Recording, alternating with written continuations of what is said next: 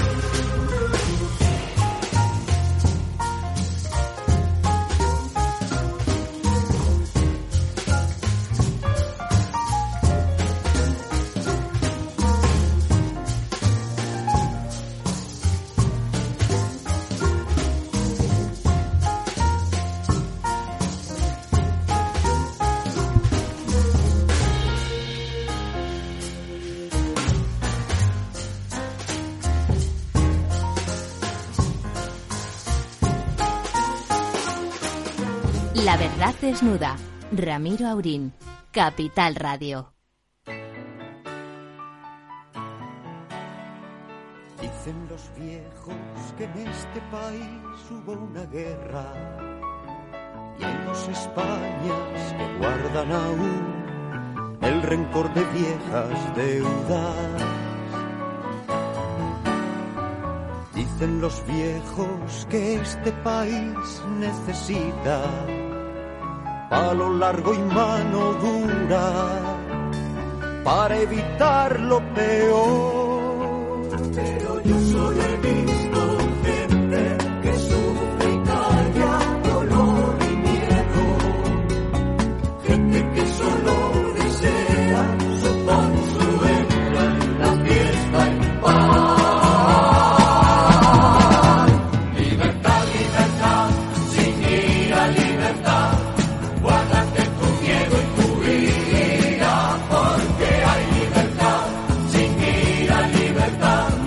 Muy buenas noches, amigas y amigos. Don Ramón, querido profesor, buenas noches. Buenas noches, una vez más en la mesa redonda de la verdad desnuda, un poco con, digamos, la sombra alargada de Quintero, el loco de la colina, El loco de la colina, a quien un- todos eh, recordamos como un animador de las noches de España desde el Guadalquivir. Fantástico. Un hermoso loco desde la época de la transición. Don Lorenzo, muy buenas noches. Muy buenas noches, eh, don Ramiro. Profesor, yo también eh, sumaría, porque ha habido en estas últimas semanas varias personas eh, ilustres, no solamente de los medios, sino también de las letras. Está pensando en Javier Marías, también otro de los escritores que, que se nos ha ido, ¿no? Y que, y que bueno, que estaba en esa lista de- del premio Nobel.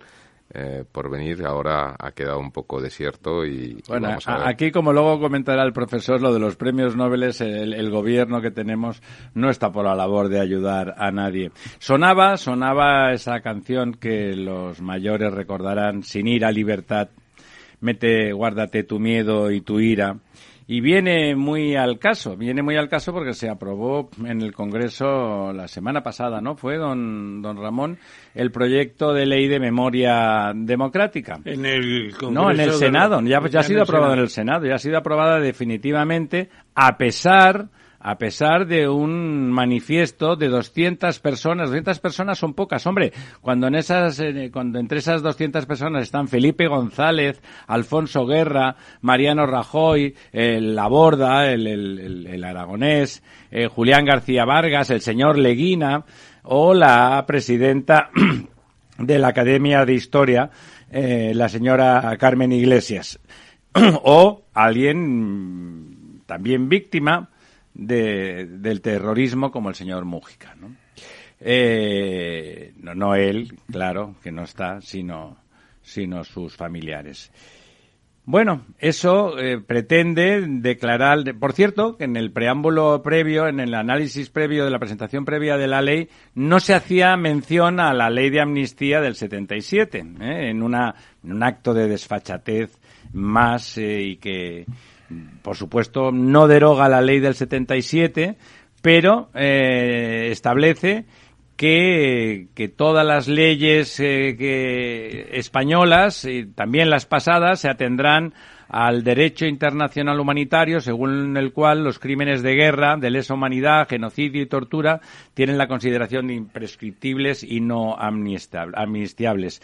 Y se puede revisar del 36 al 83. El, por cierto, usted que de eso sabe más, los tribunales populares de la República, eso no se puede revisar y, vamos, no estaría de más que pensaran que, desde luego, entre los muchos crímenes de guerra que hubo por las dos partes en aquella guerra tremenda fraticida, desde luego hay muchos, hubieron muchos también en el bando que ellos ponen como, como bueno, como el que figura que no va a sufrir nada con esa, con esa revisión. Aquí por si algún oyente lo quiere saber, ninguno de los tres estuvimos adscritos al franquismo y nuestros familiares, pues en general, fueron fundamentalmente republicanos. Dicho lo cual, sin ir a libertad y la transición, la transición sirvió justamente para eso. Eh, justamente la Fundación Transición Española organizó un acto, eh, organizó un acto tremendo, bueno, tremendo, o sea, doloroso, como con gente de, de, todos los partidos de la época de la transición, lamentando tremendamente esta ley. No se ha admitido, por supuesto, una ley de esas características 40 años después, o más de 40 años después, y resulta que sin sin, uh, sin aceptar ni una coma de las enmiendas de Ciudadanos, PP o Vox, por supuesto, pero sí, pero sí los cambios introducidos por Podemos o Bildu, o Bildu, o sea, ese gran partido democrático que tanto contribuyó a que la democracia y la paz llegara a, a España. Bueno, me parece, me parece tremendo. Justamente la catedrática de Derecho Constitucional, Teresa Freixas, tildó de infantil de infantil la ley, de, de, de, infantil y como mínimo de adolescente, diciendo, bueno, ¿qué, ¿qué sabe el legislador? ¿Qué es democrático y qué no cuando se habla, cuando se habla de la memoria? Y también se quejaba enormemente de por qué se cierra en el 36 y no se amplía a un periodo nada glorioso que fue el final de la Segunda República, que sin duda puso los cimientos para que empezara aquella guerra tremenda. Don Ramón. Bueno, yo voté en el propio Congreso, estaba en mi escaño y creo que sabía lo que votaba. La ley de amnistía del otoño ya del 77, me acuerdo muy bien. Y yo creo que es una ley eh, que repara eh, muchas heridas establece un equilibrio entre los dos eh, bandos, por así decirlo, eh, y no entra en una reglamentación de los muertos ni de las eh, cantidades ni de nada parecido. Y desde luego no reclama a nadie que se abran nuevos procesos como pretende como la nueva ley. Esta, sí, la sí. nueva ley es una ley de presuntos vencedores sobre pretendidos vencidos. Y ni es lo uno ni lo otro, porque eh, la izquierda... Estamos en democracia desde hace pero, 40 Pero y pico la izquierda de años. perdió la guerra, eso está claro. Los partidos los obreros, eh, las instituciones de izquierdas perdieron la guerra, eso es verdad. Bueno, pero lo que no se puede es luego, porque hayan ganado las elecciones, es convertirse La en, los, la los dueños de la historia, los vengadores de la derrota. Y- Don Ramón, don Ramón, cuando los que de verdad estaban cerca de aquella tragedia, tanto el PC que le voy a contar a usted, como el Partido Socialista Obrero Español, fueron promotores eh, y, de esa ley y de esa transición política y desde luego actores fundamentales, ¿no? Naturalmente, la, ley de amnistía tendrá sus defectos, pero no cabe duda de que se perdonan los unos a los otros y olvidan, porque eso es lo que significa amnistía, amnesia, viene de la misma raíz, olvidar. Y lo que hace la ley de, la democracia histórica, como se llame, la memoria democrática. revivir la, el espíritu de venganza, manifiestamente. Es una vergüenza. La última película de Almodóvar, eh, yo creo que Almodóvar, don Pedro, a quien tengo mucho respeto, se la podía haber guardado. Montar una película para festejar eh, un levantamiento de fosas de una parte que hizo muchas eh, cosas malignas, indudablemente, pero anda que los otros también hicieron lo suyo. ¿eh? La guerra civil española fue un muestrario de, de horrores. miserias y de horrores. Y lo mejor que se puede hacer es ir olvidando todo eso. Don Lorenzo, el más joven de los tres. Sí, eh, la verdad es que yo, eh, a lo mejor quizá por, por la juventud, pero además iba a ir un poco por ello, bueno, por la juventud relativa, ¿no? Pero eh, yo viví esa ley del, del 77, esa ley de la amnistía que, que el profesor votó, pues de, de, niño, ¿no? De niño, tenía ocho años, ¿no? Tenía usted sus padres. Y por lo tenía tanto, 43 años. Pero Tú tenías 43 años. La voto de la ley de amnistía del 77. Tenías 43. 43 años. No, por eso digo, yo tenía 8, ¿no? Pero sí, sí que, sí, ahora, que claro. sí que recuerdo que, que en casa no se hablaba, no había recuerdo de, de, la guerra, no se quería, se quería olvidar.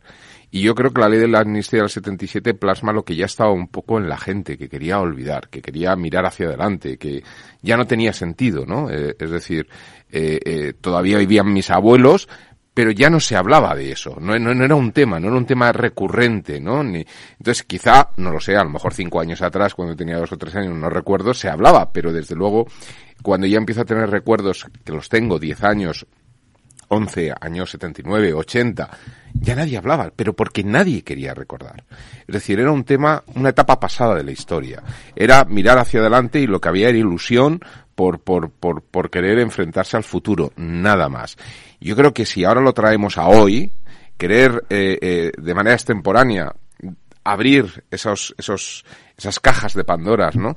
En una generación que es que ya no sabe, yo lo pienso por mis hijas, es que no sabe ni qué es la guerra civil. O cuando lo sabes o lo explicas, lo ve pues como si a mí, como cuando era pequeño, de de, me explicaba la guerra de los 30 años, ¿no? O sea, que es algo como historia absoluta, ¿no? Es algo del pasado, ¿no? Entonces, es como si ahora decimos, no, pues es que vamos a ver los asesinos de Pompeya, ¿no? Ahí en la... Bueno, es no, es lo mismo que dicen los mexicanos o los no sé dónde, diciendo, hablando de la, de la conquista y el descubrimiento de América por parte es de los absolutamente ridículo, ¿no? ¿No? Como aquella jocosa evocación de la guerra de los 30 años, precisamente un soldado que se despide de su mujer en medio de un, de un escenario del siglo XVII y dice, adiós mujer, me voy a la guerra de los 30 años. claro, es tremendo, ¿no?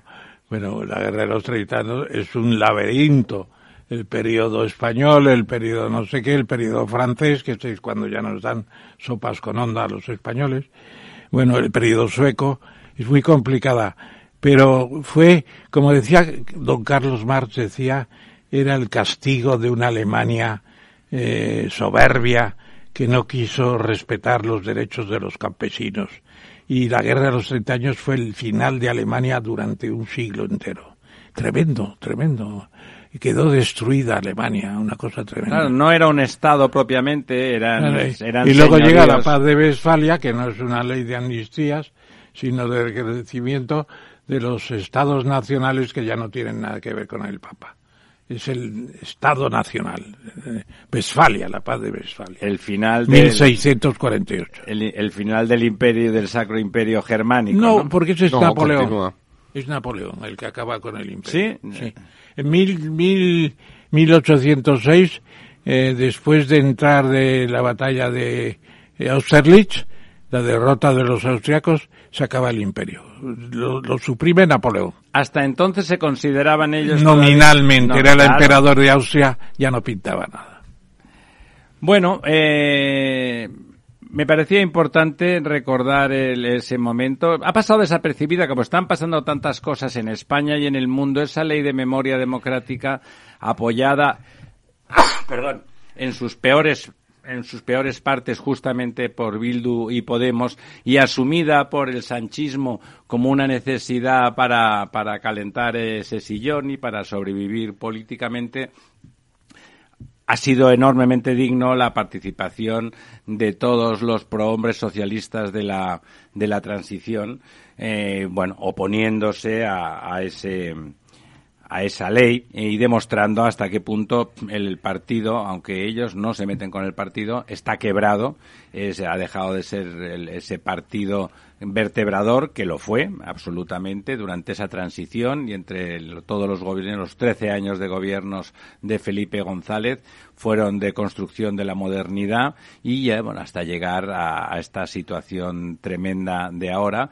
En esa misma línea de, de de retroceso. Han vuelto a abrir las, las embajadas, donde, las, las llamadas embajadas del gobierno catalán, donde básicamente se denostaba al Estado español y se le trataba de represor, etcétera. Han vuelto a abrir, les anularon con el 155 y el señor Sánchez en su necesidad de acuerdos con, con Esquerra Republicana y eventualmente con Junts, pues, eh, pues nada, pues eh, han vuelto a tal. Todo, todo lo, lo conseguido se ha, ha, retrocedido y estamos en un momento, yo entiendo, que desde ese punto de vista, delicado.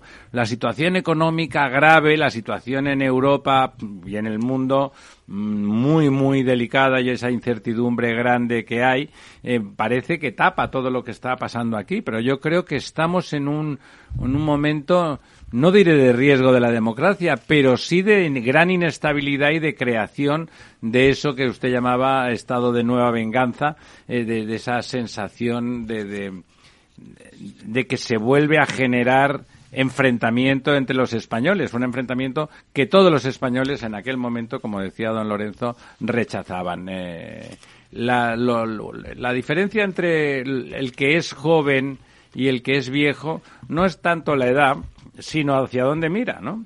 Don Ramón, que tiene bastantes años, siempre está hablando del futuro, o sea, parece, habla de 30, 40 años vista, ¿no? O sea, es verdad, y, y, y, no es una cosa, no es una butada, lo hace siempre. ¿Qué haremos en el 2050? Y a, y a todas horas y hablando de tal. Habla del pasado como el que habla de un libro de historia, no habla del pasado con... A mí, por ejemplo, me gusta, me gustaría hoy haber dedicado un buen espacio al Nobel de Física. Por favor, hágalo. Ese es, ah, era no, el, el simplemente tema decir que reconoce a los pioneros de la comunicación cuántica, Scheilinger, Aller y Closer. Están aquí las fotos delante. Y había un español que y, podía haber optado y no ha tenido el apoyo. Español suficiente. y catalán. Y yo el nombre es algo así como Circa o Sí. es catedrático de la en- Universidad de Castilla-La Mancha, nacido en Manresa y actualmente director del centro de Del Instituto Max Planck, ¿no? Mar- mm, Max Planck de, de, de, de, de, de- de- Múnich. de Múnich, sí, de Múnich precisamente. Bueno, pues se lo han birlado a él, no lo han puesto en la lista de los cuatro científicos. Es verdad que es más joven que los citados, pero eso no es razón. También hace cu- 12 meses nos birlaron otro premio Nobel en química. Pero sabemos tremendo. que necesitan apoyo los Necesitan premios Nobel. apoyo. Aquí no, apoya nadie a nadie por, por una cuestión de envidias Bueno, personales. Y, y porque el gobierno está en lo para lo que está, ¿no? O sea, En cambio ha habido mucho apoyo el lobby del señor Javier Marías, que tiene un lobby importante, Sí. el centro del lobby Ya- ya es no el sé. periódico del No. país, pero usted pregunte por la calle quién ha leído a, a Javier Marías. Y los que lo han leído, Bueno, ¿qué una opina? generación, una ¿Qué generación- opina? Porque yo he leído cinco novelas y no he podido terminar ni una.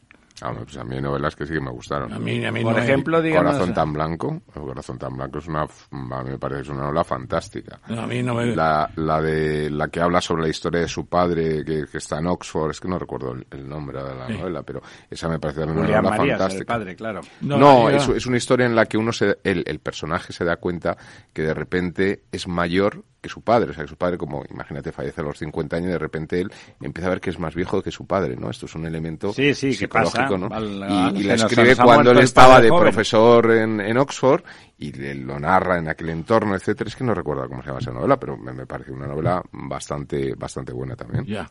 Y no sé si nuestro gran autor, que es también es también académico de, de la Real Academia Española, no se debe decir la Academia de la Lengua, se enfadan mucho y tienen razón. Pero el gran novelista, ¿cómo se llama? Reverte, Pérez, Pérez Reverte. Pérez Reverter. Yo me pregunto si Pérez Reverter, y se lo pregunto a él, eh, ¿realmente tiene una, una concepción de Javier Marías tan alta como ha expresado en estos últimos tiempos en el inevitable elogio de Bueno, la lealtad personal, si se conocían y eran amigos. Porque es, es completamente distinta una forma de novelar de otra. Sí, él. Pérez Reverter tiene una forma de novelar que gustará o no, pero Sí, es tiene, entretenido. tiene, tiene gancho. Es más Tiene narrativa. Tiene gancho y eso es muy difícil de conseguir. Y, na- y cuenta historias de interés humano, ¿no? Cuenta, Claro. eh, por ejemplo, el- una de las populares, bueno, muchas son populares, la verdad es que Reverte es el autor más popular sin duda de España en la actualidad, ¿no? Pero el Cid, que es un personaje que conocemos tanto, está bien contado, está contado de una manera, una otra lectura, como él mismo dice, es otra historia sobre el Cid y, y sabe, sabe sacar el interés humano. Ha vivido mucho. Pérez Reverte no es una rata de, de biblioteca, es un señor que se ha jugado la vida muchas veces. Muchas guerras. A, a mí me cae particularmente simpático. periodista. Porque, exacto, Escritor. a- a- y después ha transformado toda esa vivencia y ese Pero conocimiento eso no del quita ser a Javier humano. Marías era un escritor, desde mi punto de vista, fantástico. No, no, los arrancaba, arrancaba las novelas, la de Corazón tan blanco tiene un arranque Bueno, que es aparte genial, de la que- La no he, crítica lo no he quiere querido, no he querido saber, pero he sabido. Pero- a partir de ahí, Bueno, está muy bien que usted exalte a su... Hombre, me parece que era un gran escritor. o sea, escritor, no sé pero- si a la altura de un Nobel, porque hay grandes escritores a nivel Ahora internacional. estoy pero me leyendo al sí. Nobel tanzano de Tanzania y la verdad es que es muy buena la novela el día después. Sí. Es muy buena, muy buena en mi opinión, sobre la colonización alemana de Tanganica.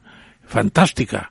Y ayer estuve a punto de intervenir. De Tanganica, en- no, que Tanganica es un lago de Tanzania, querrá decir. No, Tanganica era, cuando era posesión alemana se llamaba Tanganica. ¿Ah, sí? Y, y era todo el país menos Zanzíbar y Pemba, Mm. que Tanzania viene de Tanganica y Zamba. za- eh, De Zambia, De sí. Zambia, y viene por ahí, ¿no?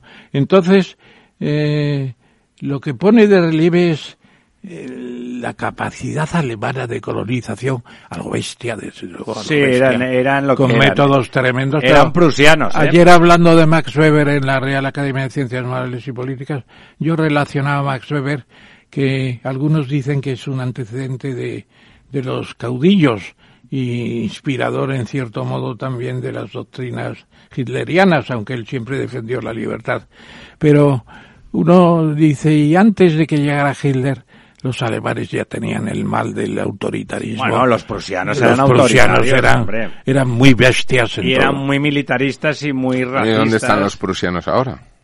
Los En, prusianos. en Polonia, ¿no? Bueno, yo creo que es el- la zona de Kaliningrado, ¿no? Los de Wagner.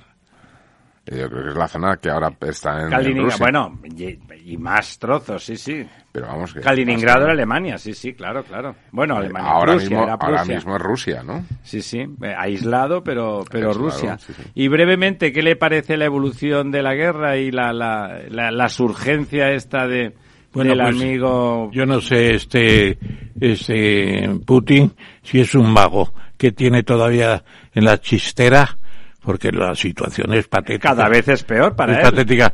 De- en seis meses podrían llegar a Moscú los ucranianos. No, no lo harán, pero... Ya porque- se ocupará Estados Unidos de que no lo haga. No, no lo harán. Con, sí, sí. Lo que pasa que el, el riesgo de que haga una barbaridad, una pequeña barbaridad nuclear el amigo Putin, yo no, como decíamos el otro día, no lo, no lo menospreciaría. Bueno, Es que no, es que no tiene otro juego.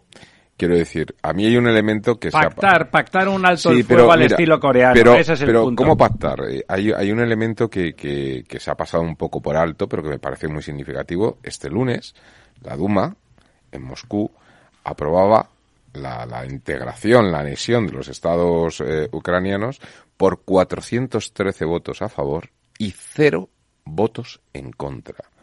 Es decir, la oposición No existe. Los no existe. mata, cuando hay oposición los mata. Bueno, sí, sí, pero bueno, que, que ni siquiera se ha hecho ni el teatro de la oposición, me, me explico. Que realmente eso es un control férreo, Sí, absoluto. hombre, es un dictador. Es- Putin es un dictador. Esos estados a efectos de esa Duma en estos momentos son territorio ruso. Es absolutamente imposible que Putin pierda esa guerra. Bueno, ¿Qué va a hacer? No lo la sé. está perdiendo. Bueno, pues eh, empezaremos a ver otras cosas. Eh, volvemos, volvemos con nuestro primer invitado en, en un par de minutos. Ya lo tenemos. Si te gusta el pádel, en Capital Radio tenemos tu espacio. Todos los martes, a partir de las diez y media de la noche, saltamos a la pista para contarte la actualidad del World Padel Tour, los torneos amateur, las novedades de las marcas y toda la actualidad relacionada con el segundo deporte más practicado de España. Esto es Padel, los martes a las diez y media de la noche en Capital Radio.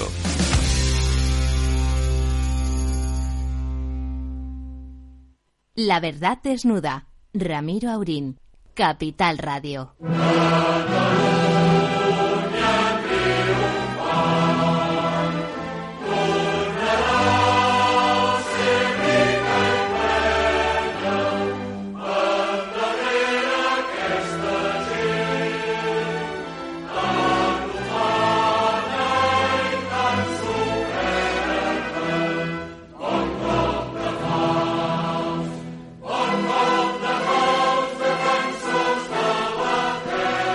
Bueno, pues aquí estamos de vuelta con el sangriento himno de los segadores, que es un don Ramón una especie de equivalencia catalana a la guerra de los 30 años, ¿no? El levantamiento del campesinado contra una aristocracia que los oprimía de alguna forma más allá de lo soportable. Yo creo que más que eso, en cierto modo lo han comparado también con la marsellesa que Mitterrand propuso cambiar la letra, porque es muy sangrienta. También es También sangrienta, es muy sí. sangrienta y también se ha, ca- que se ha, se ha planteado respecto de Pero la marsellesa era, un- era un himno urbano y este es un himno campesino. muy campesino y muy antisistema, en cierto modo, porque al fin y al cabo lo que ellos es matan al virrey, Sí, al sí. virrey el, el jue- el jueves el jueves De de, Corpus- del de corpus, de- de sangre, ¿no? Bueno, como imaginarán ustedes, hemos puesto esta reconocible música, el, himno, en principio más oficial de Cataluña, con una letra, bueno, que corresponde a otra época, porque vamos a hablar de, de Cataluña, ¿no? Fue eh, hace muy poco, el día 1 por un lado, es el famoso referéndum y en breve estaremos en el día 8 que es la memoria de una respuesta, una respuesta formidable, de donde las calles de Barcelona se llenaron de personas que se atrevieron a decir que no éramos, porque yo estuve allí, eh, independentistas y sin embargo sí éramos catalanes, como po- por, ejemplo y muy singularmente don José Ramón Bosch. Mon, José Ramón, ¿estás ahí? Estoy, estoy aquí escuchando de fondo ese himno. Es- un himno que tiene una historia bonita que sí, luego que la, la comentamos. Sí, venga. Nada, la, la historia es muy sencilla. Esto era un himno o una canción, eh, como bien decía también Ramón, eh, popular, campesina, pero además era una canción obscena, es decir, era como, como, pornográfica. La- o sea, la letra no era esta, No, digamos. la ¿no? letra no era esta, no, la, pero la música sí, esta música de, de- de- de la siega, ¿no? Sí. La, la letra fue un concurso que se hizo a finales del siglo XIX por el mundo del catalanismo, el nacionalismo, que estaba siempre en la búsqueda de símbolos, ¿no? Se inventaron la sardana, que era un baile que se bailaba en el norte de Cataluña, porque los bailes tradicionales de Cataluña era la jota, sobre todo la jota Claro. en Tarragona y en Lérida. Se inventaron, en fin, se inventaban todas las tradiciones, ¿no? Y claro, no tenían, no tenían himno y se tuvieron que inventar un himno y se hizo un concurso que ganó un tal Alió, que fue esta, esta letra que, que, que, en fin, que cualquier persona civilizada que la escucha dirá, pero qué horror, ¿no? Porque incita a- al, al crimen, al asalto, al Sí, matar. sí, a la sangre, ¿no? Es, es la sangre, o sea, que no sé cómo hay pacifistas que, que, que puedan tolerar este Bueno, es que no son pacifistas, son, son otra cosa, ¿no? ¿no? lo que es, es interesante lo que has dicho porque uno podría pensar, yo no, no sabía el origen de la letra, eh, que bueno, pues piensas, bueno, los segadores, una revuelta de campesinos en aquella época y tal, bueno, pues una letra así, digamos que es, es anacrónica, pero en su momento podía tener su sentido. Claro, que sea el fruto de un concurso muy mono y muy urbano a final del 19 para que la burguesía que había hecho dinero eh, intentara conseguir el poder político, como sigue siendo. Bueno, ahora no se sabe muy bien qué es eso. No, ahora esto está, está terminado, se ha terminado esto, o sea, se ha acabado. Sí, José Ramón, ¿eres optimista? ¿Tú crees que se ha acabado? Sí, sí, esto, a ver, eh, se ha acabado. Hemos ganado una batalla muy importante que empezó el día 1 de octubre del 2017 y se acabó el 8 de octubre del 2017 porque pasaron tres cosas muy importantes en Cataluña, ¿no? La primera fue el discurso de su majestad el rey, que denostado por él, denostado por él. Pero, pero, pero, pero fue, fue un discurso muy importante. Luego, la huida de, de 4.500 empresas, ahora casi 8.000, y los dos bancos, esa huida, pues, a la burguesía le abrió los ojos de que aquel camino era un camino de suicidio. Y luego, como habéis comentado, la manifestación del 8 de octubre, que no se ha hablado suficientemente de la importancia pero que eso dio mucho miedo a muchísima gente diciendo, coño, perdón por la expresión. Había mucha gente, estábamos muchos ahí en la calle. Éramos cientos de miles, ¿no? Y claro, aquello aquello fue muy significativo y aquello fue el inicio de, su fin, ¿no? Porque hasta aquel momento iban pues prácticamente sin oposición y como aquello es eh, pues cuesta abajo y, sin, y obstáculos y claro se encontraron que había un estado que empezaba a movilizarse y con su majestad el rey al frente. Había unas empresas que se marchaban y cientos de miles de millones de euros que huían ante el proceso separatista, que había una, una parte muy importante de la población catalana, como mínimo el 50%, que estaba en contra de un proyecto supremacista como el que estamos viviendo. ¿no? Esa batalla la hemos ganado, ahora se está evidenciando pues que, como vaticinó el señor Aznar en su momento, los, antes de que se rompa España, se romperá Cataluña, efectivamente ahora hay una división interna dentro del mundo separatista y, eso yo creo que lo tenemos que mirar con, con, mucho optimismo, ¿no? Otra cosa es... José Ramón, pero la debilidad del Estado, porque yo creo que, como tú dices, es verdad que después de la aplicación del 155, el discurso, aquella manifestación, que incluso los que fuimos, yo creo que no esperábamos que fuera tan formidable, ¿no? Realmente fue la, la gente que no estaba, no consciente incluso desde el feeling, de la euforia, de ver, de ver toda la gente, a toda la gente a favor de, de aquella idea, pues eh, realmente mm, cambió, cambiaron cosas, ¿no? Y, la posición, este, esta rendición a cambio de, un puñado de votos del gobierno Sánchez, ¿no te parece que les ha dado, bueno, que los ha revifat? Como decía antes, han vuelto a abrir las embajadas que el 155 cerró, han abierto con impunidad y con el permiso del gobierno de España. Nada, nada, nada. A ver, eh, yo, yo sigo viviendo ahí, eh, los independentistas siguen estando, es decir, de los dos millones cien mil independentistas aproximadamente, pocos han dejado de ser independentistas, eso es una realidad, ¿no? pero sí que se ha evidenciado que el Estado es fuerte, a pesar de todo. Oye, mira, lo que han conseguido con la famosa mesa de negociación los independentistas, aparte del tema de los indultos, que si queréis lo hablamos en otro momento o lo hablamos hoy mismo, eh, lo que han conseguido son 16 millones de euros para poner el Netflix en catalán. Realmente poco más.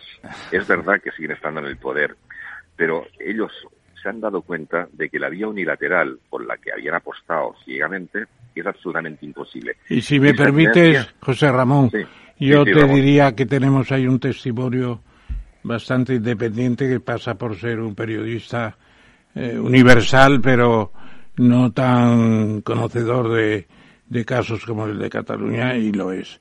Es Raúl del Pozo. Ha dedicado un artículo hace pocos días donde dice no podrán ir a la independencia si en los sondeos de opinión solo el 26% acaban de ver una Cataluña independiente. Y además creo que ha recogido de un libro mío, eh, y habría que preguntárselo a Raúl, la idea concreta. Once veces lo han intentado desde 1412, que fue el compromiso de Caspe. Eh, lo recordaba el propio Raúl. ¿Y qué pasa? ¿Qué significa esto?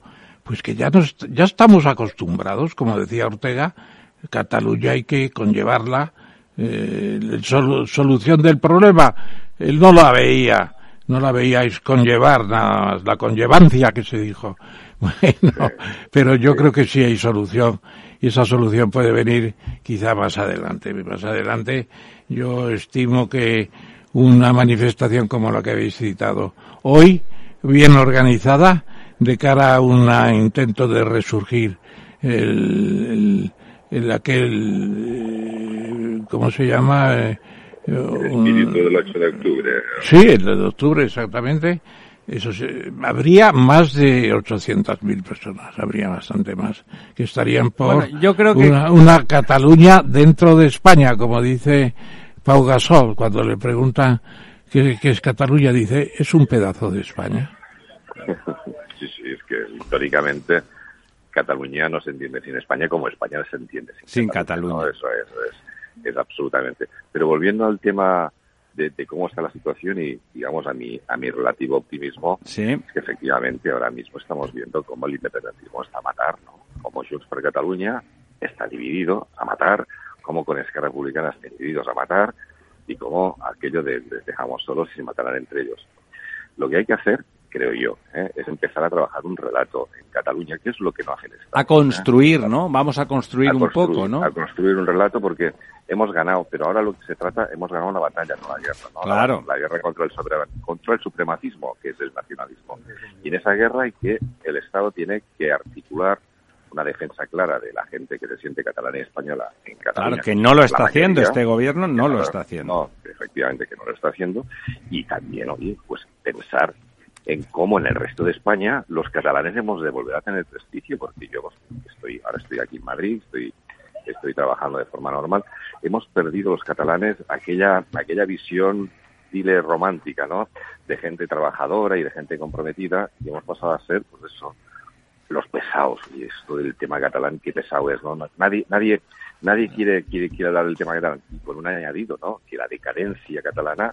Es que es real y material, Juan Ramón. Absolutamente, es, absolutamente. Es una cosa física y económica y con la, y la capital, la, la, la, la, siempre vanguardista y fantástica Barcelona, gobernada por Colau, ya es el fin de, ya es el fin de los días, ¿no? Yo te, yo te plantearía una cuestión extraña que ha sucedido hace poco, porque cuando el tema del bilingüismo, y desde aquí hemos apoyado a Ana Losada, que es un poco la figura estelar del movimiento por una Cataluña bilingüe, eh, ha estado con nosotros tres o cuatro veces, pues se puede decir que hubo gente que dijo, bueno, aplíquese el artículo 155, porque el 155 no es el fin del mundo, es sencillamente retirar por un tiempo acordado por el Senado por poco tiempo, se supone, unas capacidades y unas potestades del gobierno de la Generalidad que pueden ser limitadísimas. Por ejemplo, la, enseñanza eh, pública y obligatoria, donde tiene que estar la lengua propia, que se llama, y la lengua del Estado, que es el general, que es el castellano español.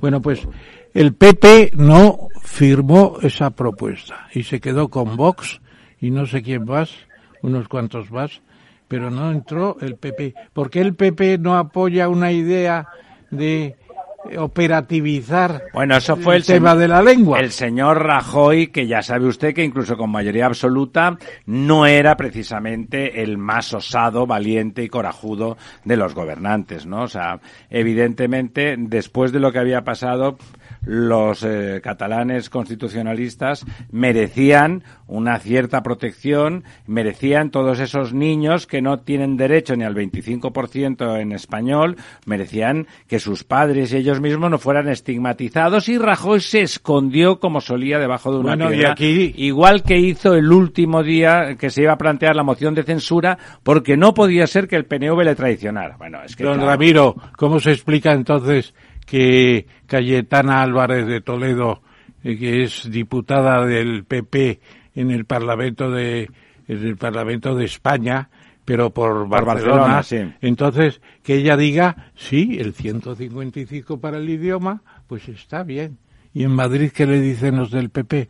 Pues, eh, ¿qué, qué, ruido ha sonado por ahí? ¿Qué ruido? Bueno, ya Cayetana. ¿Cómo explicas eso? De Cayetana hace tiempo que la José Ramón, ¿cómo explicas eso? Yo, eh, Ramón, discrepo, discrepo eh, no en la mayor, pero sí discrepo en buena parte, ¿no? Porque, sí, hombre, también está, pero eso la mesa redonda. Y, creo, y creo, y creo que además soy persona, en fin, eh, claramente constitucionalista. Poco sospechosa de lo contrario. no te preocupes, que eso está claro. sí, pero yo soy catalano parlante y mi lengua materna es, es el catalán, ¿no? Entonces, en Cataluña se ha provocado una división muy clara en materia de la lengua. Es decir, el 90% de los catalanoparlantes son independentistas el 90% de los castellanoparlantes no lo son. Y hay un 50% de división entre catalanoparlantes y castellanoparlantes. Por tanto, el problema claro del mundo independentista para nosotros es en los catalanoparlantes.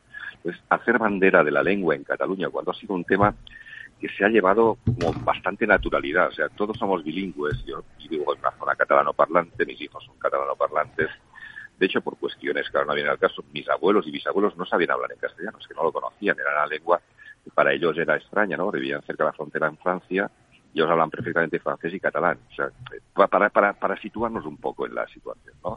Esto es una cuestión bastante habitual. castellano, por suerte, ha sido una lengua, en fin, la, la, lengua común que la hemos conocido todos y hemos aprendido todos, pero hacer de la lengua una bandera, como lo está haciendo, por ejemplo, ahora ciertos sectores en Cataluña, como lo han hecho con la bandera catalana o la lengua catalana, los independentistas, para mí creo que es un error importante, ¿no? Y por tanto, yo lo que quiero es poner de manifiesto que el tema de la lengua es un tema que se tiene que tocar por parte de los lingüistas y yo siempre defenderé la lengua catalana y evidentemente la castellana como la lengua común de todos. ¿no? Yo también, José Ramón, pero que, que no se pueda estudiar ni un 25% en castellano, yo soy perfectamente bilingüe. perfectamente. No, es exactamente... A ver, mi, mi, mujer es directora de una escuela pública en el interior de Cataluña y conozco la situación conozco las circulares que hace la Consellería de Educación, porque las tengo y las, veo, conozco las instrucciones, en fin, porque al final yo duermo con una señora que es directora desde hace muchos años de una escuela pública y además profesora de catalán. ¿no? el, tema de la lengua es un tema que no hay que eh, dramatizarlo porque es lo que nos divide. Es que este es el problema, Ramiro y Ramón. El problema de la lengua es el que nos divide. Entonces, cuando tú haces bandera del castellano a favor de la unidad de España, provoca el rechazo de los catalanoparlantes. Por tanto, yo no estoy justificando el PP ni estoy atacando a Cayetana en sus posturas, ¿no?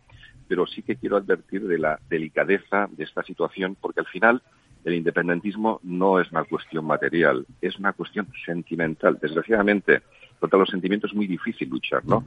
Por eso digo que hay que hacer un gran ejercicio de reeducación, no sé si del espíritu nacional, pero sí de reeducación de lo que es España en Cataluña, como lo tenemos que hacer en Navarra, que es un problema yo creo más grave que el de Cataluña actualmente, o en la zona que yo quiero mucho y que veo que se es marchando de España como son las Islas Baleares, porque no nos estamos dando cuenta, pero las Islas Baleares están en esta situación muchísimo peor que en Cataluña, porque en Baleares el 80% de los mallorquines, menorquines e ibicencos, hablan en, en, en, la lengua autóctona, ¿no?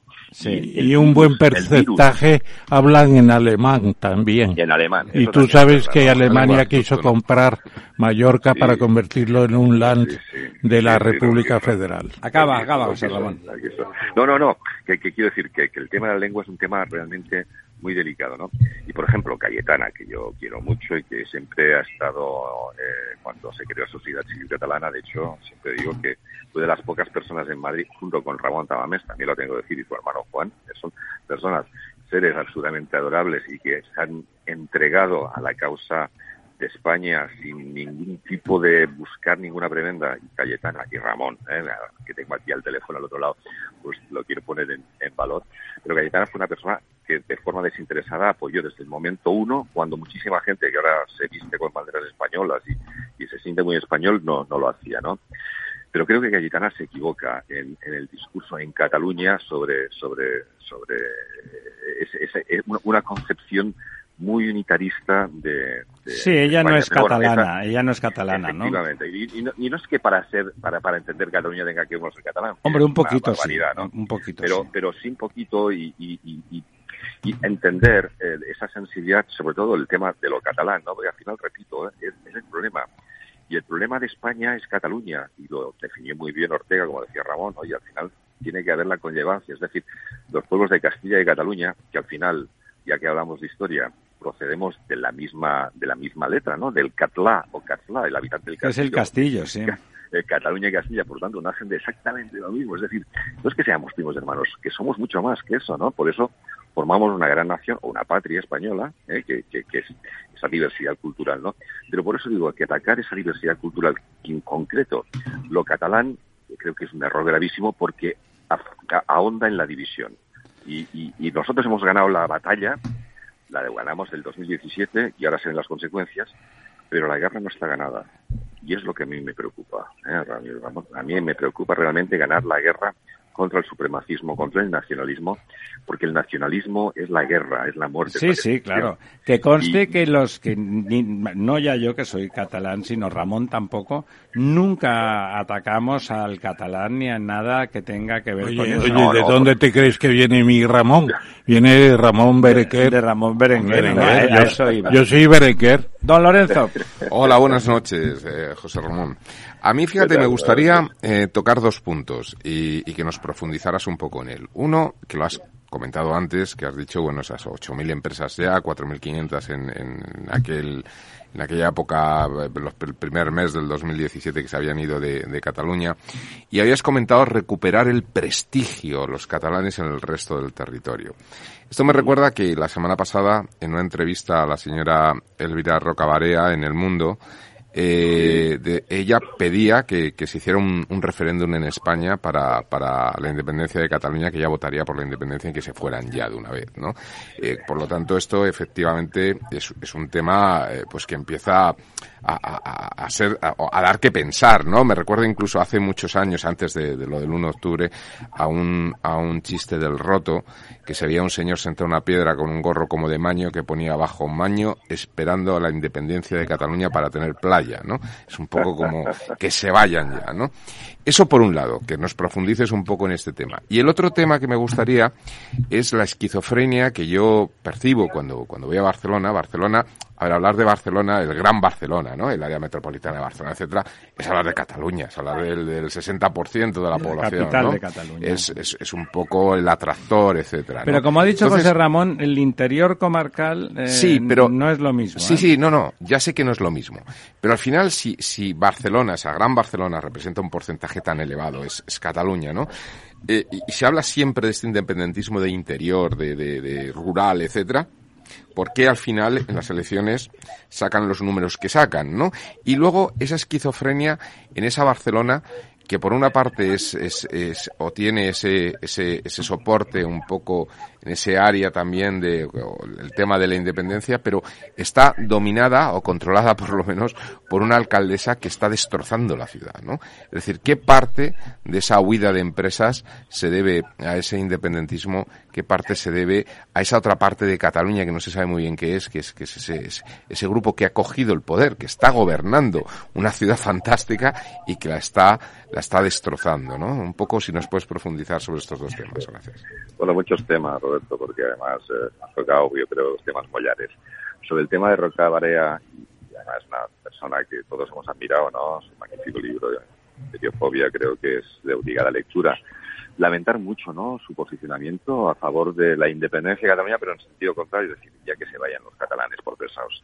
E esa, esa sensación de hastío yo la percibo. Mira, yo, eh, también nosotros estamos aquí en mi empresa estamos en Madrid, nos hemos movido porque al final los empresarios catalanes ya te citan aquí en Madrid directamente, o sea, ya no hay negocio en, en Barcelona, es que Barcelona se está, se está muriendo poco a poco, la decadencia es, es perceptible en, en, en, todas es, partes, es cierto, en Barcelona, cierto. en, toda Cataluña en general, ¿no? Lo que pasa que digamos que los catalanes en general todavía están abducidos, porque hay una cosa que se llama TV3, que el 155 no aplicó, que debía haber sido lo primero que se debía de haber aplicado, coger el TV3 y, y, cambiarla, porque es el, la forma de eleccionar a la población que todavía existe, ¿no?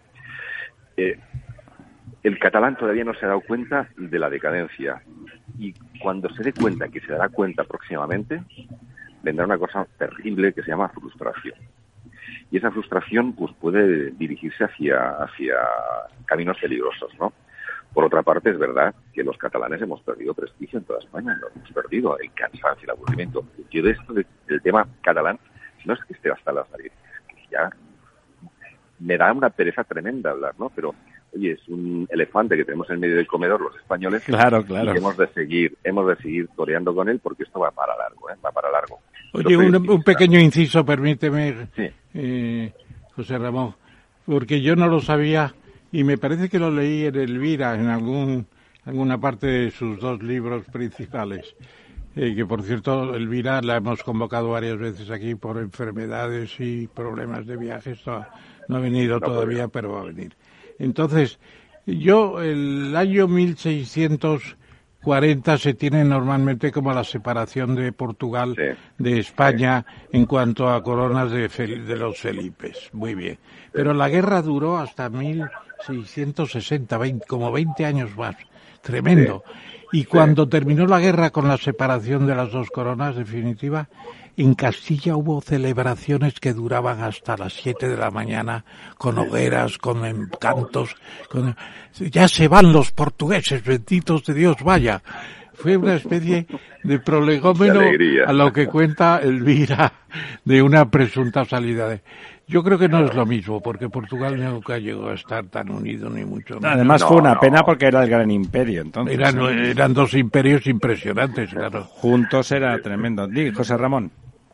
Muy bien, nada, pero que ha estado muy bienvenida la, la anécdota que gracias, Y sobre el tema, sobre el tema de, de Barcelona, efectivamente tenemos una desgracia absoluta que es una alcaldesa populista que tiene muy bien cogida la medida ciertas zonas y a ciertos barrios muy populares y muy izquierdos de Barcelona, porque Barcelona es una ciudad de izquierdas pero no independentista y esa es una, es una realidad más que contrastada, pero sí, sigue existiendo una señal que se llama Colau y no hay forma de, de echarla, ¿no? Y Barcelona es un problema o, o no, no lo sé, va a haber una batalla, va a haber una batalla creo yo muy ah, interesante. Ahí te preguntaría yo, te preguntaría yo, ¿has leído la novela de Cercas que se llama Independencia y se refiere a la alcaldesa de Barcelona que le van a sacar unas escenas vivas reproducidas por toda su actividad sexual que ha sido importante por lo visto. ¿Qué sentido tiene esa novela en estos momentos? Ese elogio de la tierra alta. Yo, yo acerca, le sigo muy de cerca. Yo creo que es una novela. Es una novela, pero tiene un sentido de, de algo. Yo, yo creo que pasa por el tema del choque de civilizaciones, no porque no son civilizaciones ni la castellana ni la catalana, pero pasa un poco por encima de eso y, se echa de menos que entre más en el tema de la independencia. Le dedica cuatro páginas, el resto es una especie... A mí me parece, Ramón, que... Fíjate, ¿Tú has visto la novela? Sí, sí, la novela tiene... Eh, él vive en Cataluña y yo creo que se nota que conoce la realidad.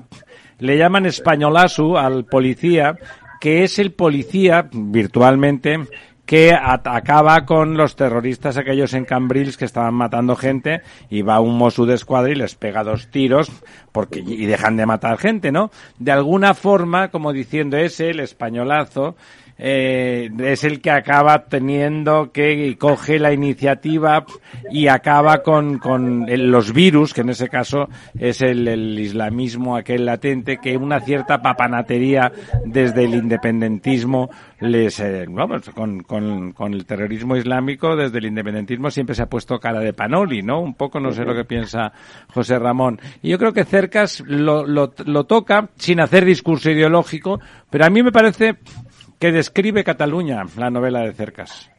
Describe muy bien. describe muy bien muchas eh, cosas. Sí, sí, es un gironí de Gerona, o sea, al fin y al cabo es una persona que de ascendencia extremeña, pero sí que conoce muy bien la realidad catalana y lo describe bien, ¿no te parece, José Ramón, que la describe bien? Sí, describe, describe perfectamente la situación y, sobre la figura de Colau, bueno, hay muchas Colaus, ¿eh? yo creo que no hay una Colau, hay más Colaus porque hay una cola independentista que formó parte de la CUP en tiempos pretéritos, hay una Colau CUPA, hay una Colau que se disfrazaba de abeja maya, hay una Colau eh, bisexual, hay una Colau, es que hay muchísimas Colaus ¿no? Que, que, viven en Barcelona, pero que conecta bien con una parte muy importante de la sociedad catalana, ahí están sus resultados, ¿no? Porque al fin y al cabo vamos a entender que Podemos o los comunes, el único sitio donde van a resistir algo un poco es en Cataluña, en Cataluña y en concreto en Barcelona. En Barcelona, sí, no, en Cataluña, en Barcelona, en, Barcelona, ¿no? Y es un fenómeno como mínimo curioso de este populismo de izquierdas, de gente que, repito, ¿eh? el votante de Colau es antiindependentista. Curiosamente, siendo ella una mujer que ha jugado con el independentismo. Sí, ha coqueteado. Y que ha dado pábulo a, todo eso, ¿no? Pero por eso digo que las municipales de Barcelona van a ser van a ser un punto de, toque de atención, pero si hay un tema que nos preocupe a algunos, y no, no quiero alargarme mucho, es en el tema de las próximas elecciones generales que van a haber en, España. La pena que acabe. Acaba, acaba, José Ramón. Sí, sí, porque hay, hay, hay dos factores. Es decir, yo creo que todos apostamos de que va a haber un cambio político en España, es decir, de que va a ganar, no sabemos si con mayoría suficiente para gobernar solo o no, pero hay dos factores que nos preocupan en Cataluña, los que somos observadores, ¿no? Primero el tema de Vox, porque Vox va a ser la gran excusa en caso de que entrase en el gobierno con el PP para que vuelvan a volver los independentistas a incendiar el tema, y eso es una un discurso que te compran todos los independentistas de forma rápida, es que si entra Vox nos va a dar Pablo a volver a hacerlo. ¿eh? Y es, ellos están agazapados esperando esto.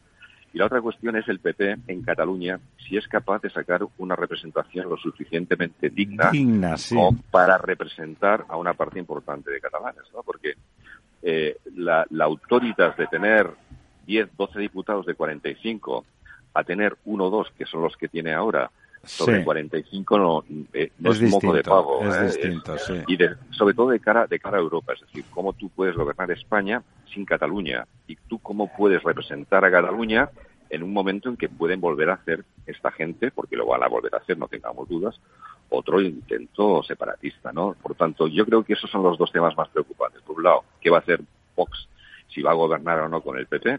Y luego el resultado del Partido Popular en Cataluña, porque el Partido Popular en Cataluña está absolutamente. Esperemos que con Feijó, que tiene una concepción del Estado más autonomista por propia antropología personal, eh, gestione mejor eso. Bueno, bueno, pero ¿quién va, quién va a ser el líder, el líder del PP en Cataluña? Te pregunto y me, atrevo a preguntar. Fíjate que es difícil, ¿eh? porque hasta José Ramón ha tenido que venir. Sí, sí, pero yo le pregunto a José Ramón, me atrevo a preguntarle. Alejandro, ya sabemos que Alejandro es, es una persona muy buena en muchos aspectos. ¿Va a seguir siendo el líder del PP en Cataluña? Bueno, eso... yo apostaría que no, porque Alejandro ya ha demostrado ahora que no gana, que no, o sea, el PP puede seguir persistiendo, pero de qué se trata de, tener una representación mínima o de ganar, ¿no? Y claro, yo creo que ahora hay, además hay un espacio político ahora muy interesante, enorme, de gente de centro, de centro derecha, que se siente catalana, incluso catalanista, que algunos incluso eran independentistas, pero que ante un proyecto de centro liberal, eh, en el que se le diga que de forma muy clara, y vamos a intentar pasar página de esto y vamos a hablar de cosas que nos interesan, y vamos a hablar de economía, vamos a hablar de seguridad jurídica. Hay que la gente viva y pague las facturas. Claro, si, tú lo sabes hacer, y además es en catalán y lo haces bien dirigido, yo creo que ahí hay una gran oportunidad, pero claro, eso depende de lo que quiera hacer el PP de mayor. Pero sí que es un tema que nos preocupa muchísimos de, porque la estabilidad de España nos la vamos a Pues tenéis que resolverlo pronto, ¿eh? Lo tenéis que resolver pronto. Bueno, yo estoy fuera de la política, estoy en la ya lo sé, aunque, aunque vivo, aunque vivo, vivo en Cataluña todavía. Me has dicho que yo estoy tres días en Madrid y cuatro en Barcelona, o sea que yo sigo viviendo ahí en Barcelona, sigo estando Vas allí a sufrir y a ganarte el cielo y luego vienes aquí a trabajar. es que aquí en Madrid está muy bien, ¿eh? la verdad. Sí, no, pero yo fíjate, esta conversación con muchos catalanes que, que participan participáis en el programa, eh, comentáis, hombre, pero tú estás en Barcelona, y sí, sí, dice siempre, bueno, no, yo ya estoy en Madrid hace tal, de tapadillo, porque la verdad es que es mucho más. El último me lo decía David Meca, dice, es que chicos, es que en Barcelona está muy complicado. Perdona, José Ramón, antes de acabar, tenemos ya a nuestro siguiente invitado aquí y quería hacerte, y quería hacerte unos comentarios o una pregunta. Eh, nuestro invitado es Leopoldo Gonzalo, economista y fiscalista de mucho prestigio, pero que, escuchándote, pues eh, quería quería participar. Le dejamos a él la última intervención para ti. Bueno, muchas gracias. Yo aquí caigo, como un auténtico paracaidista en medio de un tema que no preveía, ¿eh? del cual, sin embargo, tengo mis propias eh, mis propias convicciones. Yo me estaba acordando ahora mismo, me estaba acordando ahora mismo de Gregorio Salvador. Supongo que no se pondrá en duda su calidad como filólogo y como persona con una obra, ¿verdad? falleció hace me parece un par de años, ¿no? Bueno, eh, conocéis su obra básica, ¿no? Español y lenguas de España. estamos hablando aquí de eh, castellano parlantes, castellano. Pero es que es la verdad, Leopoldo. No, perdón, perdón, perdón, perdón. Yo tengo, voy a cumplir, si Dios quiere, el próximo mes 80 años. Yo he vivido y he estado en Cataluña muchas veces hace muchos años. Y allí ha habido total paz en el, manejo de la lengua. Por eso, ¿qué hemos hecho? Pues hemos empezado, por ejemplo, mira, yo tengo un trabajo publicado por el Instituto de Estudios Económicos que se titula Unidad de Lengua y Unidad de Mercado, porque claro, el sesgo tenía carácter económico, ¿no? Pero vamos, yo me metí ya en cuestiones filológicas, me han gustado siempre, además he tenido muy buenos amigos eh, en relación con la materia, ¿no? Bueno, esto, lo, eh, von eh, Mises decía, si quieres tener un país, hazte con una lengua. Tenemos el caso de Suecia y Noruega, que tienen el mismo idioma, pero están empeñados hace mucho tiempo en diferenciarlos. Aquí, en Cataluña, ha habido paz lingüística. Yo la he vivido hace muchos años. Pero había dos lenguas, ¿eh? Claro que sí, y pacíficamente conviviendo. totalmente, Pero totalmente, vamos. Eso es lo que dice Mont también. Es lo que evidentemente. Eso por una parte. Después, eh, lo que he oído del discurso, y perdóname, que claro, yo venía dispuesto a hablar del impuesto sobre No, es de lo que vas a hablar, es de lo que vas a hablar. No, pero sobre todo es que he oído una serie de cosas. Por ejemplo, son, es la, la trampa de, de la terminología. ¿eh? Por ejemplo, eh, hablar de, ya he dicho, castellano, bueno, pues es una manera de particularizar. Hombre, la Real Academia de la Lengua se llama, se llama la Academia Española.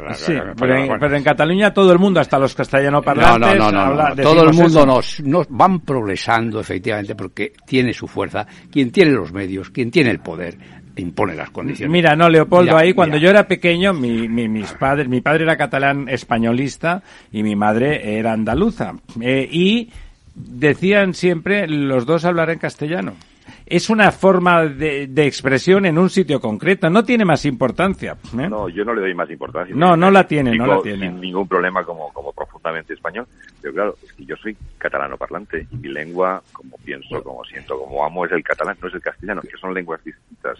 pero como yo, como, pero yo me resisto a nivel, cuando estamos hablando en España, a decirle español al castellano porque considero que el catalán también es español. Eso es.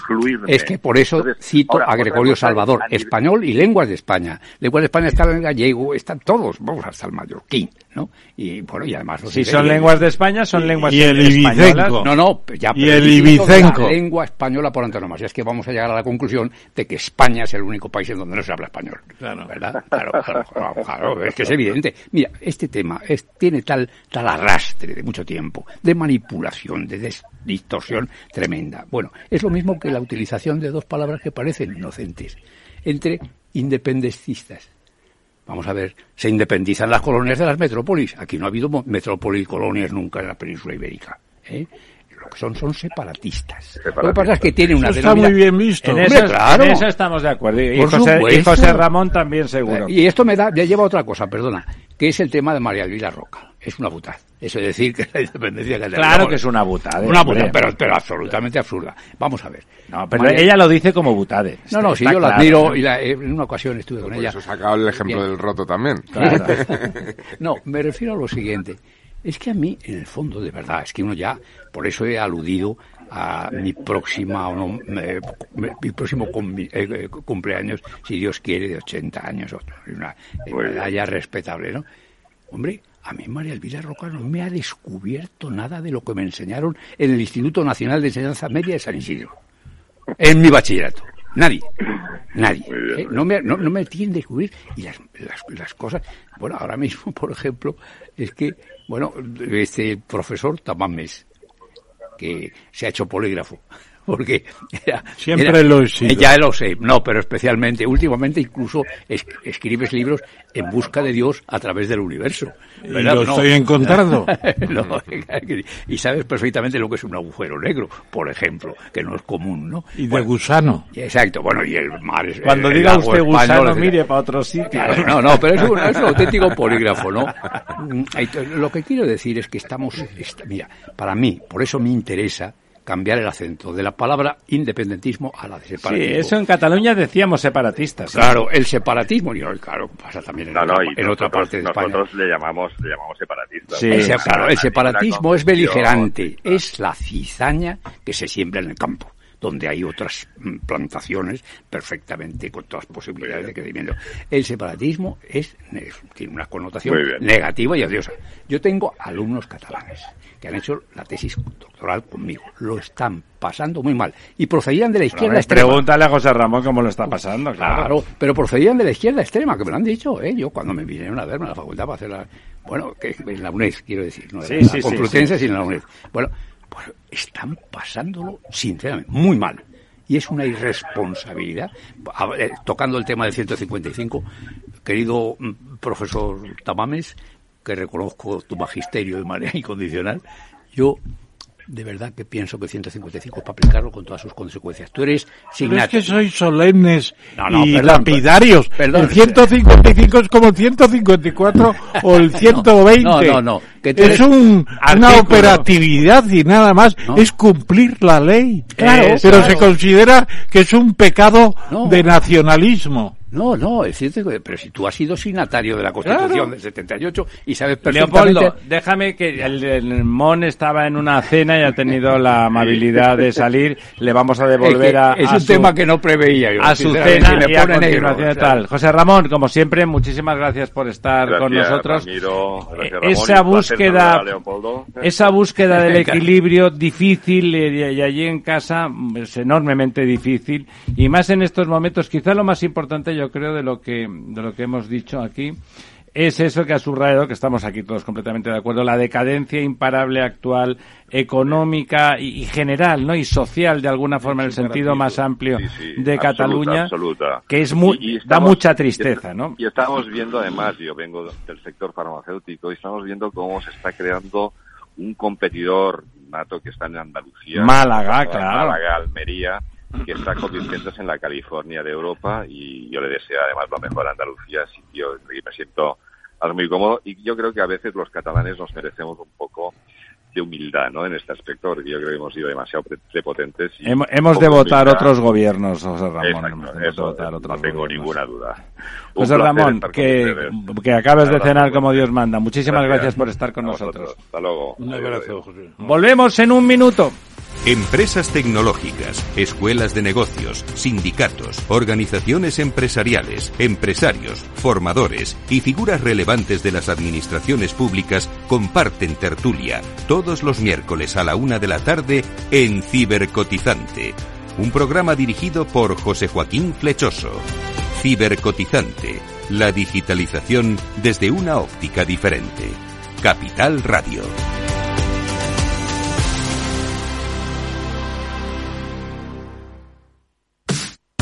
Los viernes en Capital Radio te proponemos descubrir y comprender las estrategias de empresas con éxito que servirán de inspiración y ejemplo para la tuya. Escucha Metaempresas, un programa presentado por Andrés Arenas con la presencia y los consejos de expertos en distintas áreas y profesores de reconocida trayectoria.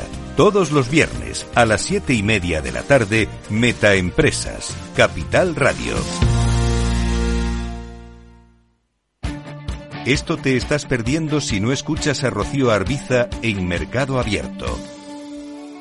Albert Triola, consejero delegado de Oracle. Yo suelo decir que la digitalización es el plan de pensiones de las compañías y las empresas, con lo cual eso va a llevar a que las compañías van a comprar más software. Mercado Abierto con Rocío Arbiza. La verdad desnuda. Ramiro Aurín. Capital Radio.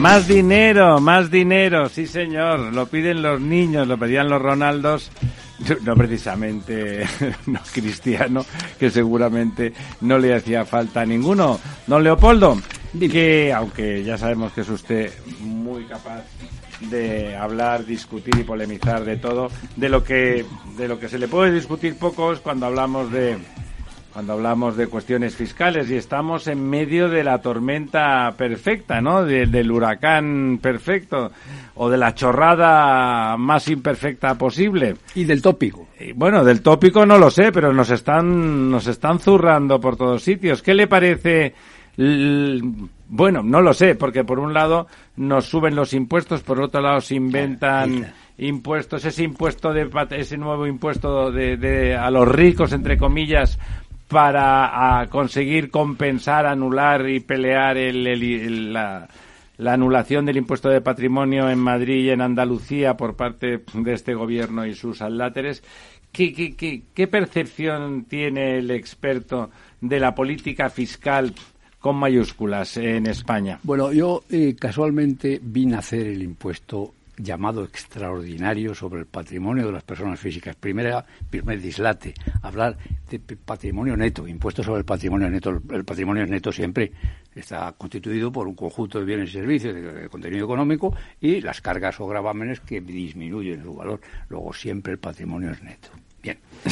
Esto apareció en el libro blanco de la reforma tributaria que hicimos con fuentes en el Instituto de Estudios, el Instituto de Estudios Fiscales. Donde el libro verde, el libro verde. están hablando los profesores de Don Fuentes Quintana. Sí, mi maestro. Eh, el libro verde, naranja y blanco. Y luego se publicó por el Ministerio en el año 76, el Ministerio de, Hacienda, pues el, libro y la Aquello, yo, además es que es un tema, tendría que, esto ya es una cuestión de conversación aparte. Eh, Fuentes era muy partidario del impuesto de patrimonio, yo no lo he sido nunca, y lo puedo demostrar, porque, entre otras cosas, no es un impuesto sobre el patrimonio. Nosotros en técnica fiscal distinguimos entre lo que es la fuente y el objeto de un impuesto. En el impuesto llamado sobre el patrimonio, llamado extraordinario, que no iba a ser sí, ni extraordinario ni llamado extraordinario porque volvía a grabar las rentas del capital, que ya estaban grabadas por el IRPF. Era, era, era un reimpuesto. Exactamente, exactamente. Pero, diga usted para qué decía Fuentes Quintana que era tan importante, para conocer las fuentes de tributación, todas a través del impuesto sobre el patrimonio. Mira. Y entonces castigar no con el impuesto sobre el patrimonio, sino con todos los demás. Mira, vamos a ver.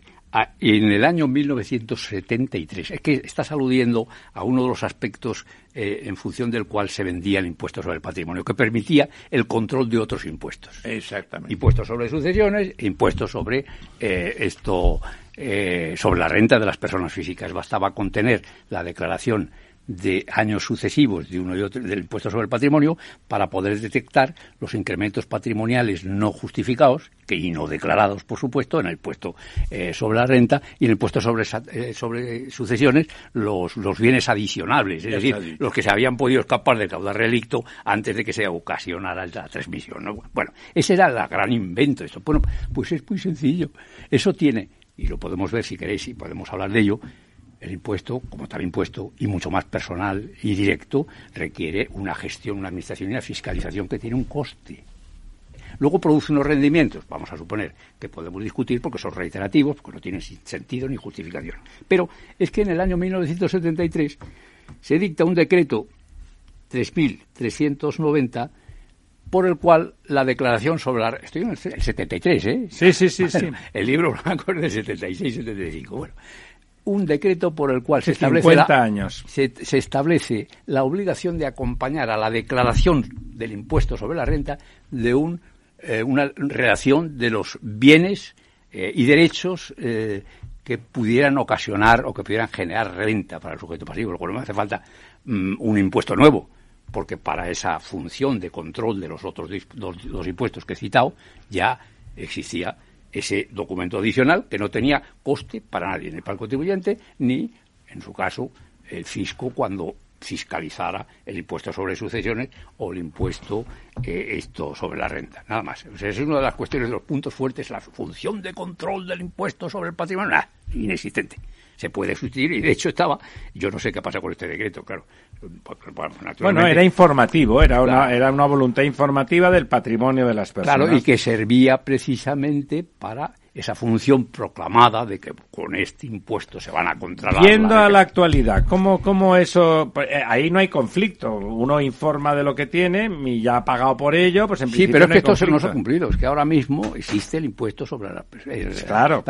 que es una fuente de conflictos de todo tipo. Pero sobre todo lo que a mí lo que me, me, interesa destacar es que no es un impuesto sobre el patrimonio, porque sería confiscatorio y la Bueno, es que es, es que es confiscatorio, ¿no? ¿Eh? Es que es confiscatorio. No, no, no. Bueno, tiene la vocación. Sí, es confiscatorio. Es leva de capitales. No, no, no. Leva de capitales. Lo otro va sobre las rentas, pero aquí va sobre el capital. Yo establecía la distinción. Es un impuesto en función del patrimonio, pero no sobre el patrimonio. Por eso digo, por eso distingo entre lo que es el objeto imponible y lo que es la fuente del impuesto el objeto imponible es el patrimonio, pero no se paga con el patrimonio, que sería confiscatorio. No, claro, claro. Se paga con la renta. Pero bueno. Bueno, y entonces se dice. Pero en el impuesto del patrimonio sí se paga con el patrimonio. No, no, Sería confiscatorio. El artículo 31.1 de la No, pagas con dinero. Por lo menos cuando lo pagas con dinero, no con terrenos ni con castillos. Pero, hombre, entonces también es confiscatorio el impuesto sobre la renta y el y todo es confiscatorio. El impuesto no es confiscatorio. El impuesto sobre el patrimonio es con la MURF en 1977. Estuve yo en la Profesor, háblele al micrófono, por Estuve en la MURF. Medidas urgentes de reforma fiscal. Claro, el decreto de 14 de diciembre. Del me aclaró esto, ¿sabéis quién me aclaró el funcionamiento del patrimonio? Me lo aclaró Polanco. Jesús de Polanco. Dice, es que vosotros... Tenía mucho patrimonio, eso es verdad. Dice, vosotros sois muy graciosos. Eh, habláis de los impuestos, pero los que los pagamos somos nosotros, porque resulta que tenemos que pagar el impuesto sobre la renta y después con el patrimonio tenemos que pagar también, con la salvedad de que se puede llegar hasta el 70% de la renta generada, pero ni un céntimo más. Don Ramón, el micrófono. ¿Eso se mantiene? Bueno, lo que se mantiene es que la suma de la cuota del impuesto sobre el patrimonio y el impuesto sobre la renta no puede rebasar el 60% del impuesto sobre la renta, de la base imponible del impuesto sobre la renta. Pero eso es precisamente con esta, por el propósito de establecer un límite.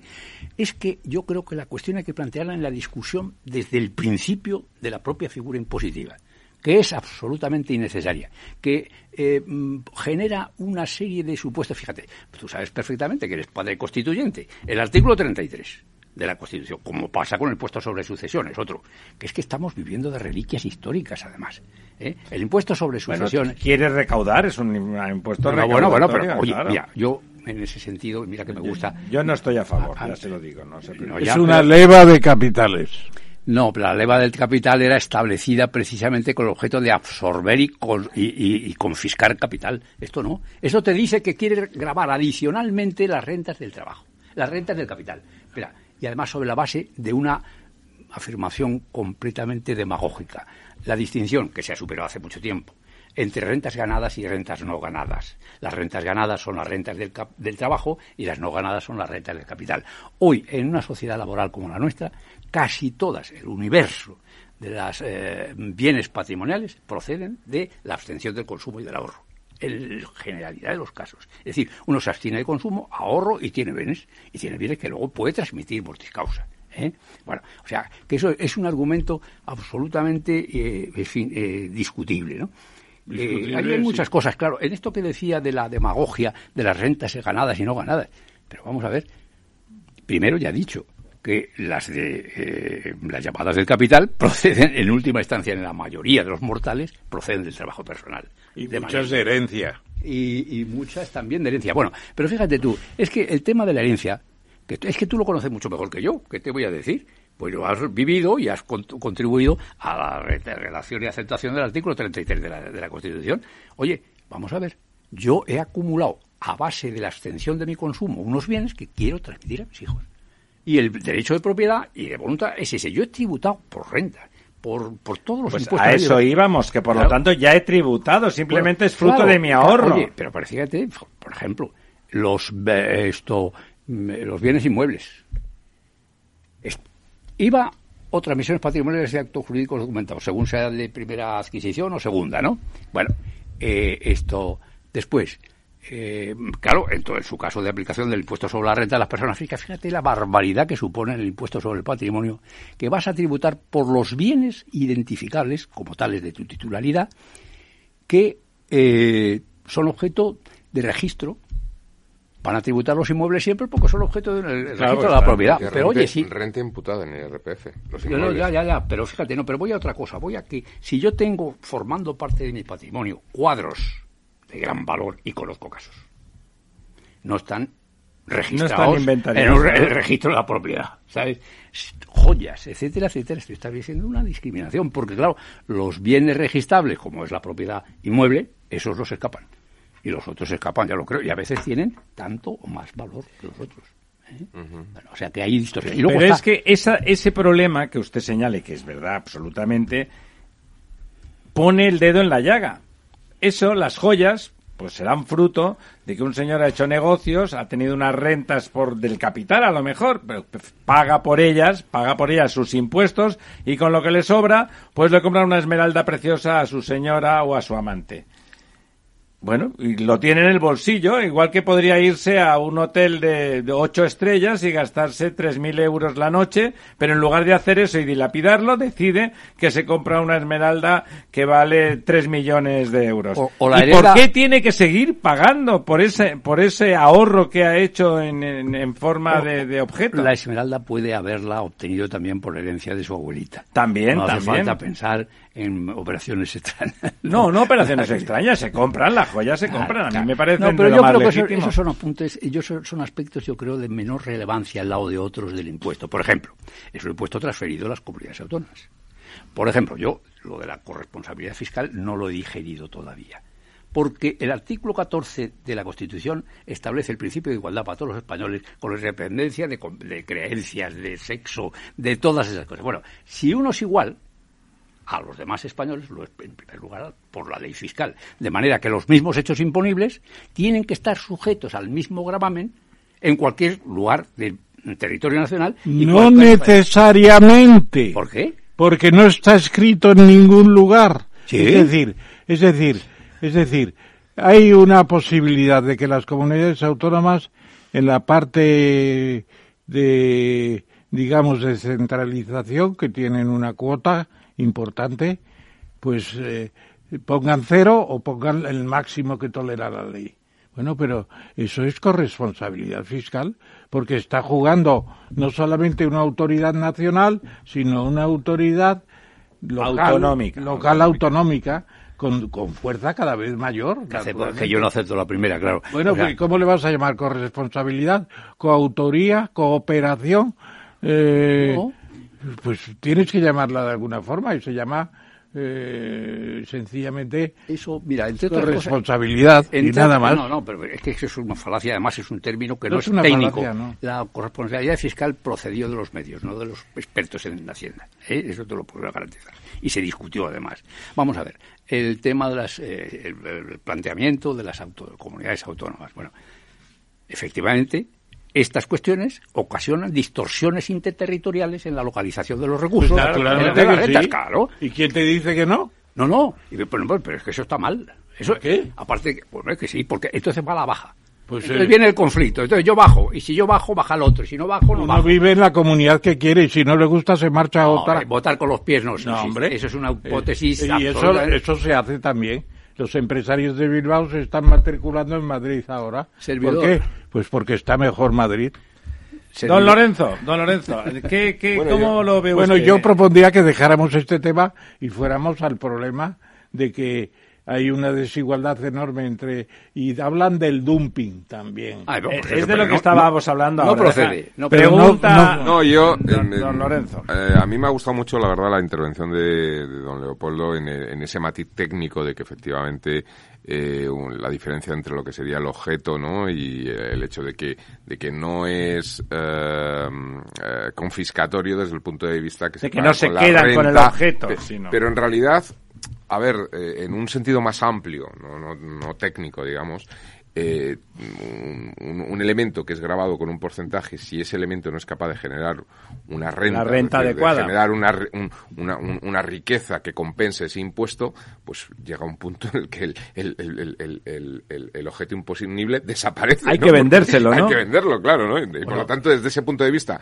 que no es técnico desde el punto de vista fiscal, pero sí que es eh, confiscatorio desde el punto de vista económico conceptual. ¿no? Es decir, al final o, tienes eh, o pones a trabajar el patrimonio y el patrimonio genera una renta por encima de lo que es grabado o al final el, patrimonio desaparece no eh, por lo tanto yo creo que tiene esa esa componente no yo comparto con, con el profesor que cada comunidad autónoma tiene la tiene que tener la, la posibilidad de, de gestionar impuestos y adecuarlos y además porque creo que la competencia fiscal entre comunidades entre territorios, eh, entre territorios puede ser un elemento muy dinamizador como de hecho lo está demostrando Madrid y empieza a demostrarlo también eh, Andalucía u otras comunidades autónomas. Es decir yo creo que, que son elementos. Y fíjate en, en, el punto este de que es un impuesto cedido a las comunidades autónomas sí me gustaría preguntar desde el punto de vista más técnico cuál es eh, la libertad que ante esta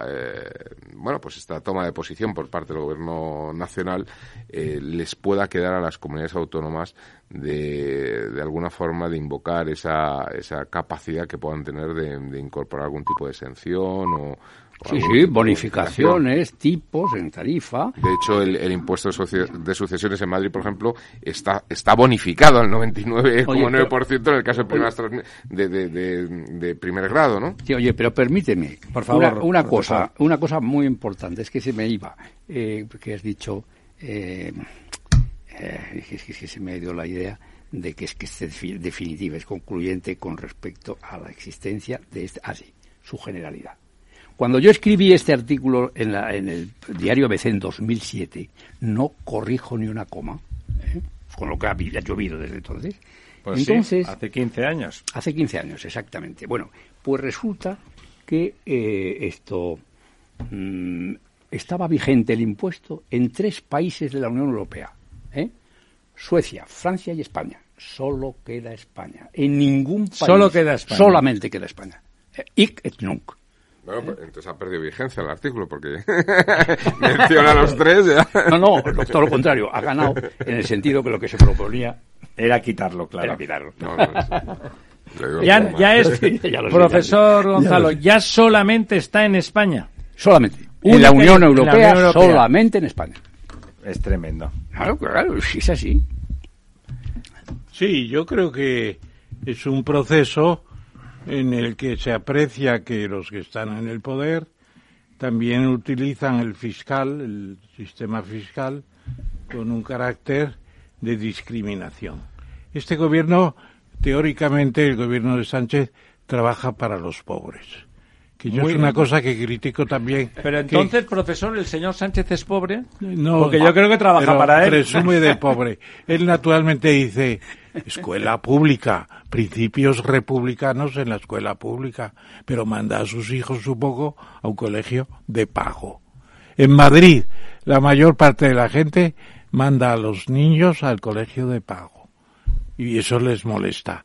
Porque crea una especie... La mayor, la mayor parte no, mucha gente. Mucha no gente, la mayor parte. Mucha gente. Pero es un gobierno de pobres que quiera que siga habiendo pobres para poder gobernarlos el principio, el principio de, de los economistas y los fundadores de las ideas del Partido Socialista Obrero Español, que es el partido de los pobres, pues es sencillamente mantener los pobres para seguir explotando. Pero es lo contrario de lo que seguir explotando a los pobres. Pero es lo contrario de lo que pensaba don Felipe González. Lo que sí, naturalmente. hacer que los españoles si fueran haciendo cada vez cuando más ricos, Cuando escogieron por primera vez a Lula, le dijeron, ahora tienes que acabar con los ricos. Dice, no, lo que quiero es acabar con la pobreza. Claro, claro. Pues pero naturalmente si acabas por la pobreza, acabas con los pobres y tus clientes políticos y todos se pasan al PP.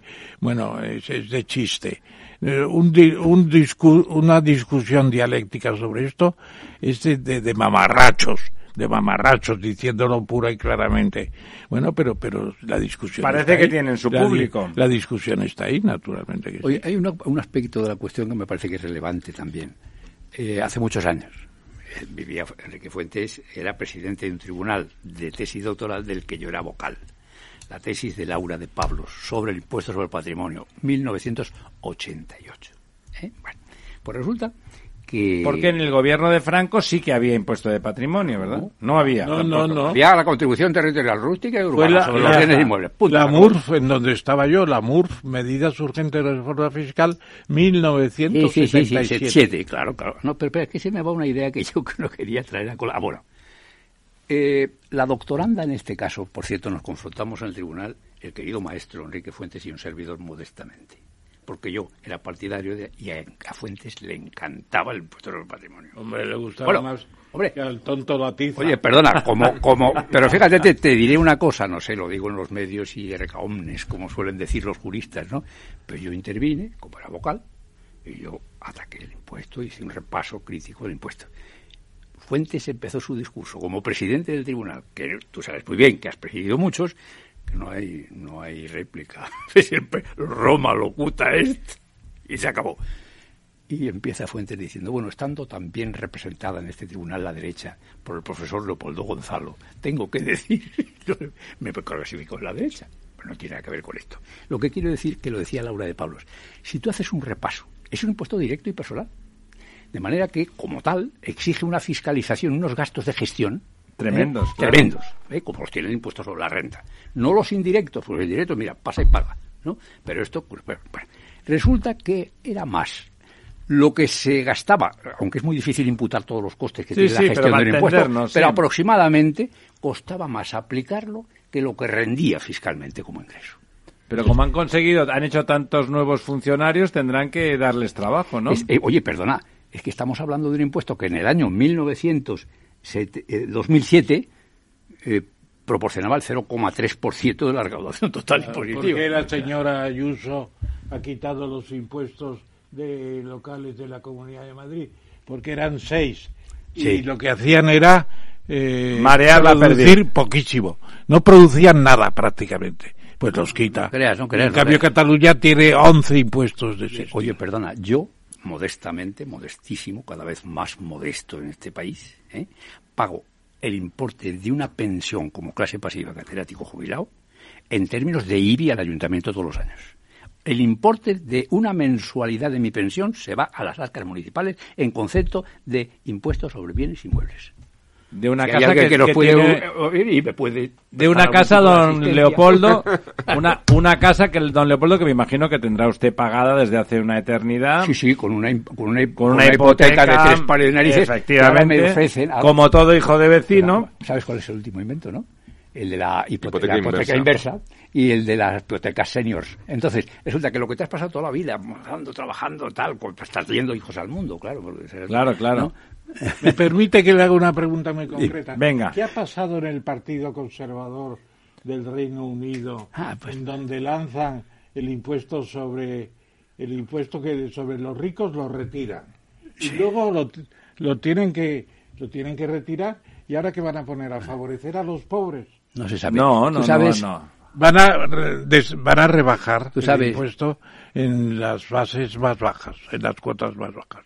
Ramón, tú sabes que Robert Peel decía de los conservadores ingleses, dice, lo malo de los conservadores ingleses es que no saben lo que hay que conservar. Resulta que el terreno fiscal, pues fíjate tú. En fin, es un tema yo de verdad, es que me parece sangrante. O sea, el esfuerzo, las porque hay una presión fiscal indirecta como sabéis muy bien, que no consiste en lo que hay que pagar, sino consiste en las noches que no duermen. Yo me acuerdo cuando se puso, cuando se, impuso el impuesto sobre la renta de las personas físicas, este se llamaba impuesto general. Yo le hacía Fuentes todos los meses un informe de liquidación del presupuesto monetario y tal. Cuando aparece el impuesto que no se llama general, pero sí es general, ¿eh? porque desapareció el impuesto sobre la renta del capital, el rendimiento del trabajo personal, etcétera. Bueno, pues resulta que el primer ejercicio fiscal yo eh, estaba en el Instituto de Fiscales, que estaba muy cerca de la delegación de Hacienda, donde estaba. El pobre ciudadano acobardado, con sus papeles en la calle, dando la vuelta al edificio para presentar el impuesto sobre, la declaración del impuesto sobre la renta. Todo hay que decirlo. Hay que decirlo en honor a, Cristóbal Montoro. El borrador famoso ¿eh? se empezó a aplicar entonces, que te dan para la conformidad la declaración tributaria. Te la, te la hacen. Mi hermano Julio, que vive en Estados Unidos, cuando venía por aquí decía, pero vosotros hacéis la declaración de renta, no, me la mandan hecha. Y si estoy de acuerdo y hay algún error lo corrijo, ¿no? La presión fiscal indirecta en España es brutal, brutal. Eh, no digamos en el impuesto sobre sucesiones. ¿Sabéis cuál? Además, vivimos de reliquias. ¿Sabéis cuál es el origen del impuesto sobre sucesiones? La manda pía forzosa, que se establece en 1811 para financiar los gastos y las necesidades de las pobres viudas de guerra y algunos damnificados de la guerra de la independencia. Y está, está en vigor hasta 1845, que es la reforma monsantillana, ¿no? Que, que todo desaparece. Pero todo ese tiempo, la manda pía forzosa. Y luego se queda como impuesto sucesorio. Pero bueno, yo cobro cuando percibo, cobro mientras tengo y cobro cuando transmito. O sea, pago todo el Digo, tiempo. cobro, pago, pago. O sea, cobra el Estado todo el tiempo. exacto, exacto. Don Lorenzo. A mí la verdad es que me gustaría preguntarle sobre otro, eh, no, es un impuesto, pero yo lo llamo un impuesto y además con un carácter confiscatorio tremendo, que es eh, el tope de gas que ha puesto este... Ah, este yo he pagado 70 euros el mes pasado de ese tope de gas. Sí, sí. Lo ponía, el, tal, no sé qué, del tope, 70 euros. Sí, eh, es decir, que es... Que es un nuevo impuesto. No, bueno, no es un impuesto formalmente como tal, Pero ¿no? en la práctica sí. Pero eh, desde luego llega a un punto en el que es casi confiscatorio, porque lo que hace es que, eh, bueno, pues incrementa el precio de la luz, con esto que dice que se baja, pues dependiendo del tipo de tarifa y demás, te acaban incorporando un incremento por kilovatio, ¿no? De consumo extra, pues para compensar o para ese efecto El redistributivo. déficit tarifario de hace unos años y todo esto para compensar la política. es decir, No, no, para el tope de gas sí, que han sí, puesto sí, ahora. sí, es sí, decir, ahora, para- ahora. Sí, el famoso tope hay que pagarlo por otro lado, ¿no? Claro, claro. Y te lo cobran directamente en el recibo de la luz. Claro, y me gustaría un poco, pues, preguntar un poco ese tipo de, de, de normativa, cómo, cómo se, cómo se come, ¿no? Bueno, la verdad es que eh, cuando hablamos de impuestos hablamos de algo genéricamente que no es tal género, porque hay tasas, contribuciones especiales Claro. e impuestos. El artículo 2 actual, el 26 de la ley anterior, establece esa clasificación. Los impuestos no, por el, por el cobro y aplicación de los impuestos, no se exige contraprestación alguna.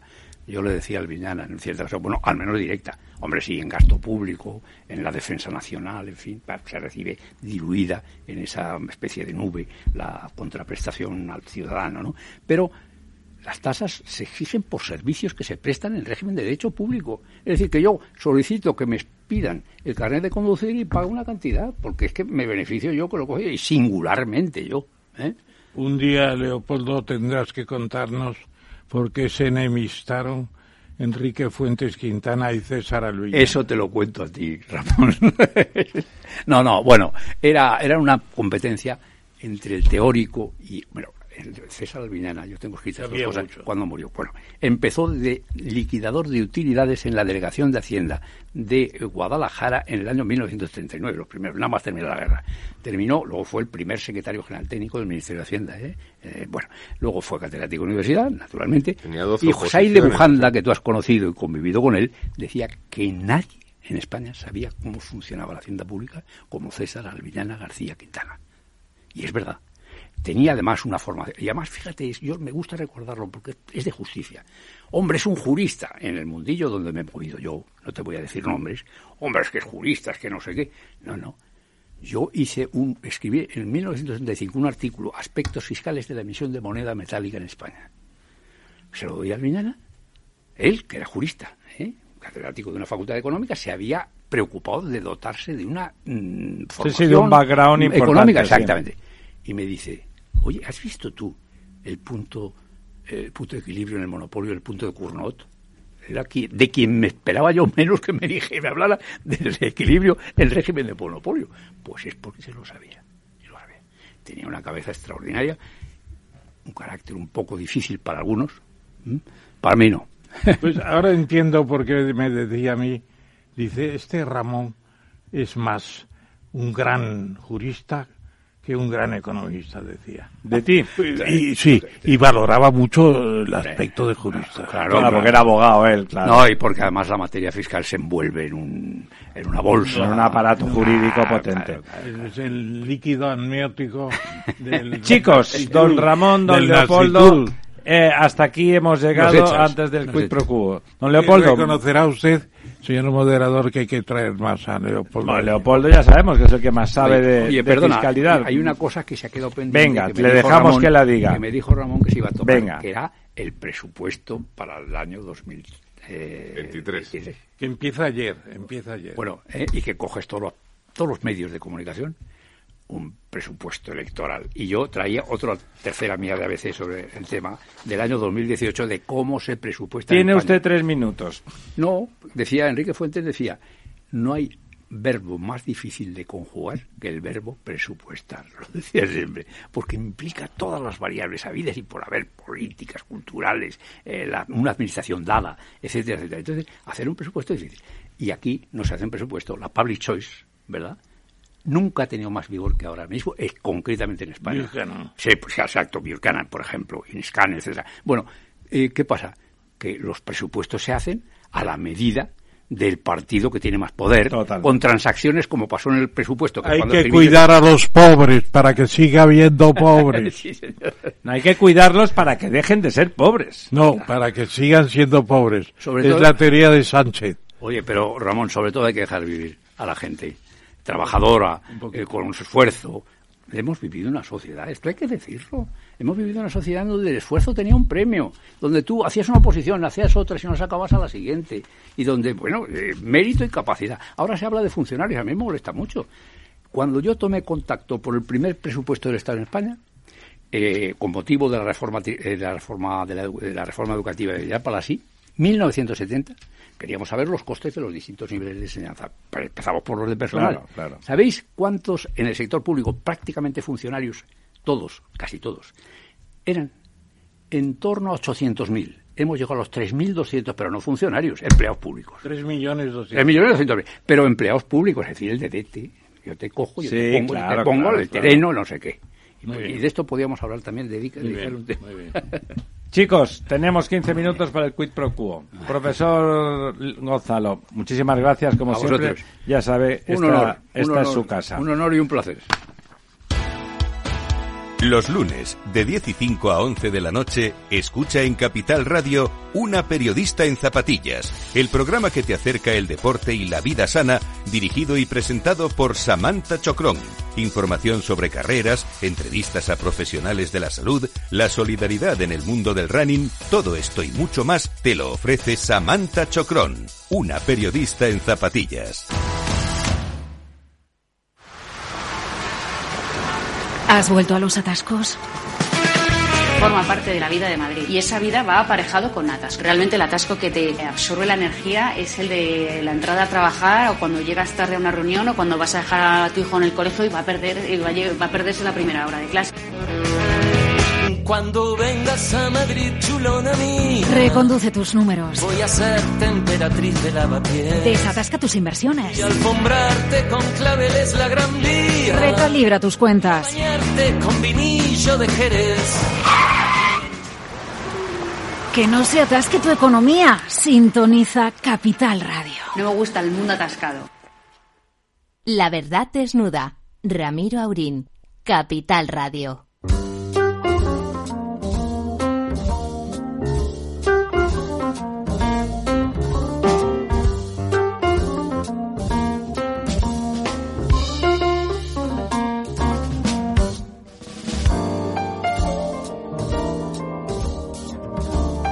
Bueno, aquí estamos de vuelta, don Ramón, don Lorenzo. Rápidamente, tenemos 13 minutos, o sea, menos 1, 12, para nuestras cinco noticias. Bueno, Lula eh, gana por poco, pero hay, segunda vuelta. Sí, y la segunda vuelta. ¿Le gusta que Lula haya ganado por poco a la bolsa por poco o porque ha ganado? No, a mí me gusta. No, usted no, digo a la bolsa. A la bolsa le gusta que. Pero la bolsa. Eh, la explicación que da el texto que hemos utilizado de un tal señor Rosique en expansión, yo no estoy convencido de que sea buena. Dice, subió un 5,5 con los resultados. Porque pensaban que iba a ganar por más, ¿no? Sí, no, y pensaba además que el propio Lula está en la idea de ser moderado en las conquistas sociales, en la fiscalidad. Nunca fue particularmente radical, ¿no? Tampoco, tampoco, pero dicen que eh, que esa, ese no triunfo definitivo de Lula pues también tiene algo que ver pues de antiguas sospechas, etcétera. No me convence este artículo ni mucho menos. Pues es propuesta suya. La, verdad es que, vamos a ver, yo creo que no ha perdido Bolsonaro todavía. No ha perdido yo creo que puede ganar. ¿Usted qué cree, don yo, yo creo que sí, que sí que ha perdido. Y, y, por desgracia yo creo que lo que se está radicalizando en América no es, eh, no es Lula, es toda América. Es el resto, sí. Es, es el resto, ¿no? Y el resto de los populistas son peores a ver que Lula. El, el, impacto que esto, que esto va a tener y la marcha que va a tener, aunque sí que es verdad, y yo sí que coincido con el, con el artículo, que el hecho de que la, eh, la victoria no sea tan aplastante, pues limita mucho el margen de maniobra que pueda tener Lula. ¿eh? Y eso yo creo que es lo que está valorando la bolsa además Lula ha tenido que ajustar cuentas y ayudar de personas de grupos impresentables, absolutamente impresentables. O sea, nadie puede decir que esté libre de pecado que tire la primera piedra. Están los dos empantanados. Y no digamos, aquí lo que a mí más me preocupa es quién va a conservar la Amazonia. Lula o ninguno de los dos. No, Bolsonaro seguro que no. Ninguno de los dos se van a cargar la Amazonia. Bueno, más Bolsonaro, que es la verdad, mm, eh, desde el punto de vista de la economía y los mercados, más razonable, pero eh, una normal. Tampoco no es un gobernante adecuado, ¿no? Es ese, ese, tipo de populismo de derecha que me repugna igual que el populismo de izquierdas, ¿no? Bueno, eh, una cosa relativamente sorprendente, no, sorprendente, una cosa que sería muy lógica y lo es en general cuando las empresas familiares se hacen muy grandes y muy importantes, pues evidentemente los máximos ejecutivos tienen que ser gentes excelentes y con una formación que no tiene por qué corresponder, de hecho extrañamente corresponde a ser alguien de la familia. Eso es particularmente así en Cataluña donde que las empresas familiares no estén en su primer ejecutivo en manos de uno de los hijos o de alguien de la familia muy cercano es inhabitual y Grifols que es un enorme, una enorme empresa, una empresa realmente muy importante, innovadora e innovadora, por primera vez, eh, por su primer ejecutivo será un tal Mayer, que no sé quién es, usted sabrá. Steven Mayer. Steven Mayer. ejecutivo para que Víctor pase un paso al lado y vaya a ser... Y sí, no tiene nada que ver, como vemos... Exactamente. Como vemos por su nombre. Lo que yo creo es que este artículo no está completo. Pero está bien, ¿no? Digamos, usted sabe... Es una modernización. ¿Sabe por qué cae, por qué cae eh, Víctor. Bueno, cae. Porque, se, porque es nacionalista. Porque es independentista. ¿Ah, es independentista? Absolutamente. Usted lo sabe. Hombre, eh, estaba preparando en Canadá, que tiene su segunda base después de Cataluña, en Canadá, le estaba preparando la jefatura de Canadá a Artur Mas. Y parece que estaba todo pactado, o por lo menos eso se dijeron. Y él se ha manifestado muchas veces pro-independentista, o mejor separatista. Y entonces, ¿qué pasa? Pues que yo creo que se le acaba el carbón. Está en la línea con la decadencia del separatismo que decía. Bueno, está bien que se vaya porque es una gran empresa. Me parece que sí, me parece que sí. Este Meyer, que además ya no Mayer, ya no tiene el nombre catalán, pues es mucho menos peligroso que el otro. Yo creo que por ahí anda la cosa más que otra. Don Lorenzo. Bueno, en concreto nada que, que, comentar, salvo que hay otras empresas que están haciendo el proceso inverso, ¿no? Estoy pensando un poco en el caso de Zara, cómo se, se ha ido Pablo Isla y, llega la hija. Es, es verdad, tiene usted razón. Y, y, además con un incremento de beneficios muy notable y con un cambio de imagen en todas las tiendas espectacular y cambio de estrategia. Es decir, o sea, que, que, está yéndole bien la vuelta. La verdad es que, al menos a corto plazo, vamos a ver si son A lo mejor quiere efectos que, que, digamos, eh, que vienen del pasado y que ahora se Bueno, a lo mejor la señorita esta resulta que se ha formado extraordinariamente bien y tiene sentido que coja las Los resultados, desde luego, lleva ya como un año y pico, casi dos años al frente, los resultados están mejorando y hay un cambio de estrategia que, que, yo creo que lo está valorando mucho el público y en las ventas. Y eso que Isla lo hizo muy bien. Sí, pero yo creo que ahí los chinos se la tienen guardada.